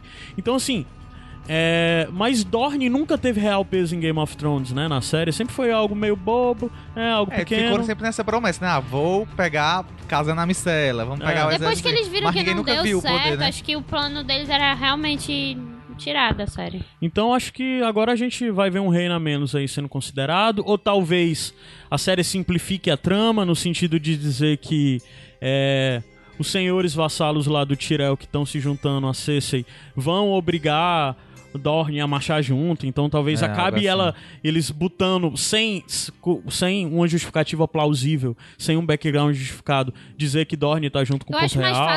fácil o, o Randy Tarly lá invadir Dorne e querer destruir. O que seria absurdo também, né? Não, sim, mas eu tô dizendo, eu não acho que. Sim, sim, que- sim. que- Não, eu tô falando do ponto de mais vista de sentido. background real do Sim. mundo e tal. Mas assim, uma coisa que, que daí já fica a questão é que. é, então, vamos voltar um pouco. É, Cersei tava isolada, ela só tinha os Lannister e Porto Real, né? Enquanto Daenerys, aí o norte com o Jon, o norte e Vale com o Jon. E Cersei também tinha os restos ali das terras fluviais, na verdade, né? É, pronto, falamos de quatro reinos, né? Os outros As terras três. fluviais, na verdade, são o oitavo reino. Hã? As terras fluviais, na verdade, são o oitavo reino. São sete reinos mais as terras fluviais. Ah, é? É. Ah, tá, peraí. Então, vamos lá. Então, Vale, Norte juntos, terras fluviais meio ali. Então, na verdade, a Cersei tinha parte dos Greyjoy, né? É, e o, o Oeste, que é dos Lannister, mas meio que tá bem ruim das pernas. E parte das terras fluviais. Então, a e Ponta Daenerys começa... Tempestade, talvez, porque os filhos É. dela eram baratos. Um, E talvez, talvez ela Ponta com ela. Tempestade, é. Meio que eles estão ignorando Ponta Tempestade. que, Tempestade que não tem que Dorne vai ser um vivo, Ponta né? Tempestade Muito ignorante. 2.0, sabe? É, aí daí a gente via a, a Daenerys chegando lá bichona, né? Com Dothraki, Imaculados, parte dos Greyjoy, Tyrell e Martel. Ela agora perde total Greyjoy. Deve perder boa parte dos. Deve perder, talvez, na totalidade Martel. E perde em boa parte também os Tyrell. Já que boa parte dos senhores Dos lá da Campina né? vão se juntar com a Cersei. Então o poderio da, da, da Dany é muito reduzido. Então isso me faz ver que talvez me faz acreditar que o Norte pode se envolver sim na guerra. Por causa disso tudo. Mas eu acho que ela ainda vai sofrer uma, mais uma perda antes de ela, a Daenerys realmente ir atrás Quem do que vai perder? Ela quem vai perder? Daenerys. A Daenerys vai perder mais um? Eu acho que porque- não. Não, porque lembra que quando o Tyrion tá lá na mesa, ele diz os Dothraki e os Imaculados vão pra, Rochedo pra Casterly, Rochedo é. Casterly. Eles vão lutar lá, e aí eu acho que ela vai perder de novo. E só então... Não, acho que não. Eu- eu acho, acho que ela que ganha Rochedo. Sim, mas se ela perder. Porque ela na tá verdade, lascada. agora, pra ficar equilibrado e pra tornar a temporada dinâmica, quem, a derrota tem que vir pra. Na pra verdade, ela não precisava nem talvez- mandar Dothraki e, e, e Imaculado, né? Porque ela tem 80 mil Imaculados. Não, ela 100 quantos mil? deveria ter, né? 8 8 mil, mil, 8 mas mil. ela o- nunca mostra os Mas eu acho que ela, ela não vai mandar todos, não, porque ela vai tentar fazer uma entrada mais stealth, assim, uma coisa É, mais. é o que mostra no trailer, inclusive. É, eu acho, eu acho que, que vai acontecer dela. Eu acho que ela, ela toma é, Castelli Rock, vai ser um grande problema. E vai botar sangue nos olhos da Cersei, que vai ficar louca. E talvez, inclusive, sair do modo defensiva. Talvez, né? Quem vai Porque- sair do modo possível? É, A a Cersei? Cersei. Porque agora pra Cersei é interessante ficar dentro de Porto Real, dizendo, vem. Né? Acho que talvez com a perca de Castelli Rock intensifique a batalha e faça a Cersei talvez ir pra uma ofensiva mais direta. Que pode ser diretamente também pelas mãos do, do Euron, né? Porque agora já mandar, tipo, sei lá, o que poderia ser uma quebra grande aí pra manter Castelli Rock? O Euron.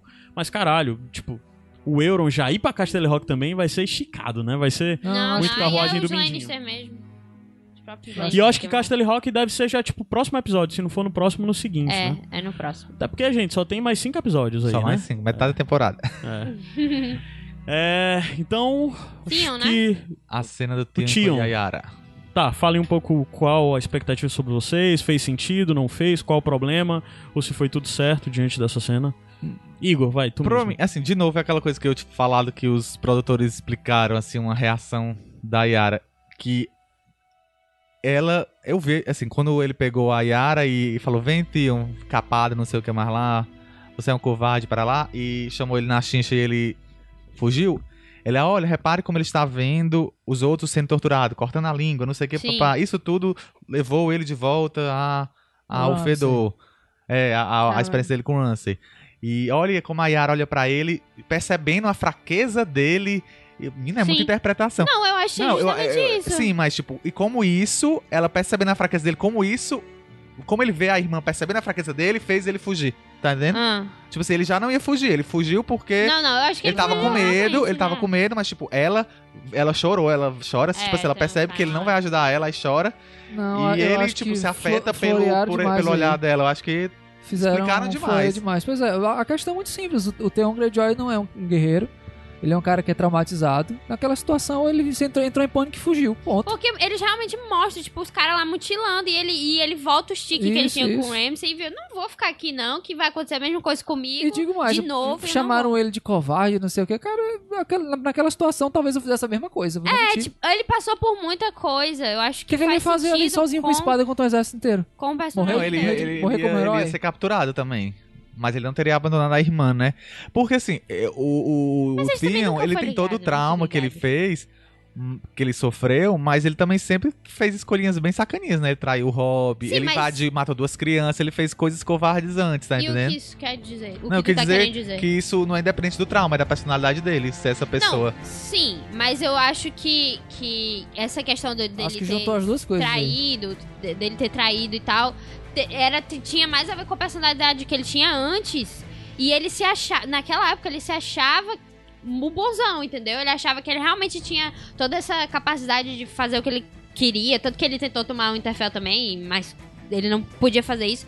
E agora é, é- tem a ver com o fato da- do trauma dele do Ramsay, mais em relação a isso, entendeu? E o que me chateou foi justamente como essa percepção que eu tive dele ser uma pessoa covarde, dele ter sido covarde anteriormente na série, mas depois de ter tido coragem de ter ajudado a Sansa pra fugir, é de que isso talvez tivesse superado na, na história dele, do personagem, mas isso voltou Ah, eu Acho que ele nunca superou é, isso realmente. do né? retorno Pois é. ao é, mesmo local do personagem. Meu grande problema com essa cena específica é que eu acho que houve um problema aí, novamente, de construção no roteiro da série. Que a gente viu o Theon passar pelo que tá, pelo, pelo que passou, e no momento que foi conveniente, ele parecia ter superado, se tornado uma criatura diferente, depois a gente volta e não tem.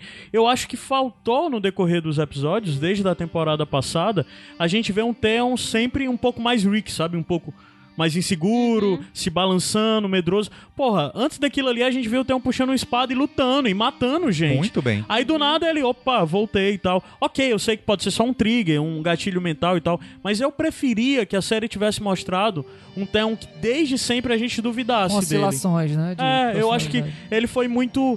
O Theon se tornou muito. É, não só medroso, eu não vou dizer medroso, porque eu queria que ele tivesse sido mostrado um Theon medroso durante todo esse tempo, assim. Ele sempre pareceu como se fosse. É, Parece que de volta, tinha largado Parecia só um servo, o sabe? Fedor Só um- tava Theon de Só novo, né? Não, ele não parecia estar tio, É, mas ele, ele parecia estar um, meio, um médio de campo, sim, um meio é. campo, entre tio e fedor, sabe? É. Ok, nada, nenhum problema entre ter esse meio de Ele campo. parecia o Eu só cara queria que ele ainda zero tivesse- autoestima. É, ele só É, pronto, ele só bem faltou um sempre, né? É, oscilação. Eu queria que ele tivesse mais oscilação, que ele em outros momentos tivesse sido mostrado como, sei lá, um trigger desse, um gatilho desse, voltasse ele pra aquele canto escuro. Acho que a série poderia ter mostrado mais isso no decorrer das temporadas, da, da temporada passada pra cá, na verdade, pra essa coisa dar sentido. Porque, novamente, é, faz sentido o Theon fugir, sabe? É, esse discurso, como o, o que o Adams e a Ana falaram, faz sentido. Mas ao mesmo tempo que o Igor falou, também faz sentido. Que isso, no final das contas, é a personalidade do Tion. Não é só o fedor também aí, sabe? Então, o que eu acho é que faltou isso. Ficou um pouco a coisa da série que a gente reclama tanto, que os personagens estão em jornadas que parece que estão mudando e depois retrocedem, sabe? Com o Tion, essa retro esse retroceder é, faz sentido e até necessário pra um, um personagem que passou que passou. Eu só acho que faltou nos outros episódios umas, umas ceninhas, umas coisas que dessem ideia, que mostrassem que ele ainda tinha essa coisa, que ele ainda poderia retroceder, sabe? Vocês acham que ele. Assim, muita gente falou que não, depois dessa agora o, o Theon não tem mais redenção e tudo mais. O que vocês acham disso, assim? Vocês acham que ele ainda vai se Eu- redimir eu, de eu alguma acho, forma? Eu acho que o, o George Martin, eu acho que os, os, os próprios produtores já pegaram um pouco dessa doença deles, dele de, de conseguir criar um personagem odioso que mais à frente dá um- uma reviravolta que faz com que você se simpatize com ele. Mas é porque o Theon já teve tantas dessas, né? Você é, pode o problema imaginar... é ter mais uma, sabe? Você pode imaginar que, ah, de novo ele não foi dessa vez, aí de novo, de novo. Eu acho que tá demorando demais pra, assim, realmente se fixar como, não, agora eu tive minha redenção e pronto. Talvez essa seja a oportunidade que faltava, né? Quem vai ele. salvar ele? Eu tava achando que- É Não, ele vai sair nadando. A Rose vai chegar com a Ah, porta. Ele, ele vai subir na aparecer lá na praia. Vai Eu sair nadando e ele vai aparecer em vai- Pedra do Dragão de novo. Na verdade, eu acho que ele vai se encontrar com o John. Eu acho que de alguma forma ele vai acabar voltando pra os Stark, que no caso, né, foi a, família dele, lá que ele vai ter a redenção dele de É, verdade. John em Pedra do Dragão. Ah, gente, eu não quero mais redenção do Tim, não. Eu queria que fosse isso mesmo e que não, fosse acho que morreu, ainda vai acabou? rolar. Não, acho não, eu vai queria que fosse mostrado sempre é, esse personagem. Alguém receoso, alguém Porque que pode ou não pode vez- decepcionar, alguém que que, que pode ou não pode trair. quando chegar um rei da noite assim na frente dele? Aí ele morre. Eu, eu, eu, Sweet gostaria que. no Eu gostaria que não tivesse essa coisa de ai, redenção, ele é bonzinho. Não, eu queria que sempre ele fosse alguém quebrado. Não que é, nem, isso. não é nem que ele é bonzinho, Alguém Caio. dual, eu alguém- acho que ele. A questão da. da de eu achar Ele que ele vai alguma coisa voltar. relevante. Que ele vai voltar Ah, a pros Stark, história, é porque os sim. Stark foi a primeira, a primeira coisa que ele traiu. Foram as primeiras pessoas que ele traiu. E eu acho que seria interessante pro personagem dele ter esse fechamento de, de sei lá, morrer ou então fazer alguma coisa pros Stark, que foram realmente a família dele, assim. Que ele, uma vez naquela, sei Mas lá, ele já segunda fez temporada. pros destaques. Não, mas eu Ele acho salvou que, a Sansa. que seria o fechamento. Eu sei, mas sei lá, eu imagino que ter talvez ele tenha um fechamento ainda, né? dele. Porque Não ele fica sabemos qual perdido será. pela, pela série. Eu- novamente, eu só não quero mais uma redenção. Mais uma de, ah, meu Deus, mas a gente já teve essa redenção. Ele, ele já não mostrou que ele ainda é quebrado Agora ele vai e que ele ainda é morrer. falho. Continua mostrando ele quebrado e falho, cara. Acho que ele vai Continua morrer mostrando isso, sabe? E, e só, pra, só pra, não sei se outra pessoa- outras pessoas se confundiram também, mas hoje um amigo comentou comigo que achou que no final ele tá lá no, no mar e você vê assim, duas, duas mulheres, uma enfor, meio que enforcada e a outra em cima assim, da lança, né? São as duas serpentes de areia, não são? Sim, São sim. a, Obara e Pois a é, um amigo meu achou Não, que tivesse não. sido a, a Yara que tivesse sido Não, enforcada não, ali, é né? o Obara e a São as Nymeria. serpentes. Só pra deixar claro. Outra curiosidade é que nesse episódio a gente teve duas Nimérias, né? Isso. A Niméria Sand, filha do Oberyn, a né? Uma das... E a Nibéria Loba. E é o, uma das coisas que eu, que eu mais sinto falta da série. É uma besteira, mas é a rainha dos Roinares. Citada, Porque a né? história do- dos Roinares da Niméria, Uhum. Que Ah, chegou em. Dorne, é É muito massa. massa. Sim, sim, Muito é massa, massa. mesmo. Muito massa. Um dia, dependendo aí, vão lá, ajudem no padrinho, façam a gente querer continuar fazendo Sete Reinos quando acabar a temporada. Que um dia a gente volta pra comentar essas coisas dos livros, tudo isso que tem, tipo, os Roinares e a Rainha Niméria. É muito boa essas histórias. Bem, gente, é isso. A gente encerrou o isso. episódio. É, vou perguntar bem rápido pra vocês ponto alto e ponto baixo desse episódio. Cara, eu, eu acho que o ponto alto foram os diálogos. Eu acho assim, as pessoas sempre ficam esperando batalha, é, luta, mortes. Eu não, acho que o que me, o que me, me pegou nesse, nesse, nesse episódio foram os diálogos, sempre muito ácidos, sempre muito dinâmicos. E o ponto baixo, cara, o ponto baixo pra mim talvez tenha sido. Não, não teve ponto baixo. Eu gostei. Gostei muito do episódio. É, eu, eu concordo, Adam. Eu achei, eu achei isso também, que, que esse episódio teve um bom desenvolvimento de cada núcleo. Você não se sentiu, ah, esse núcleo aqui, não quero saber, quero ir pra outro lugar.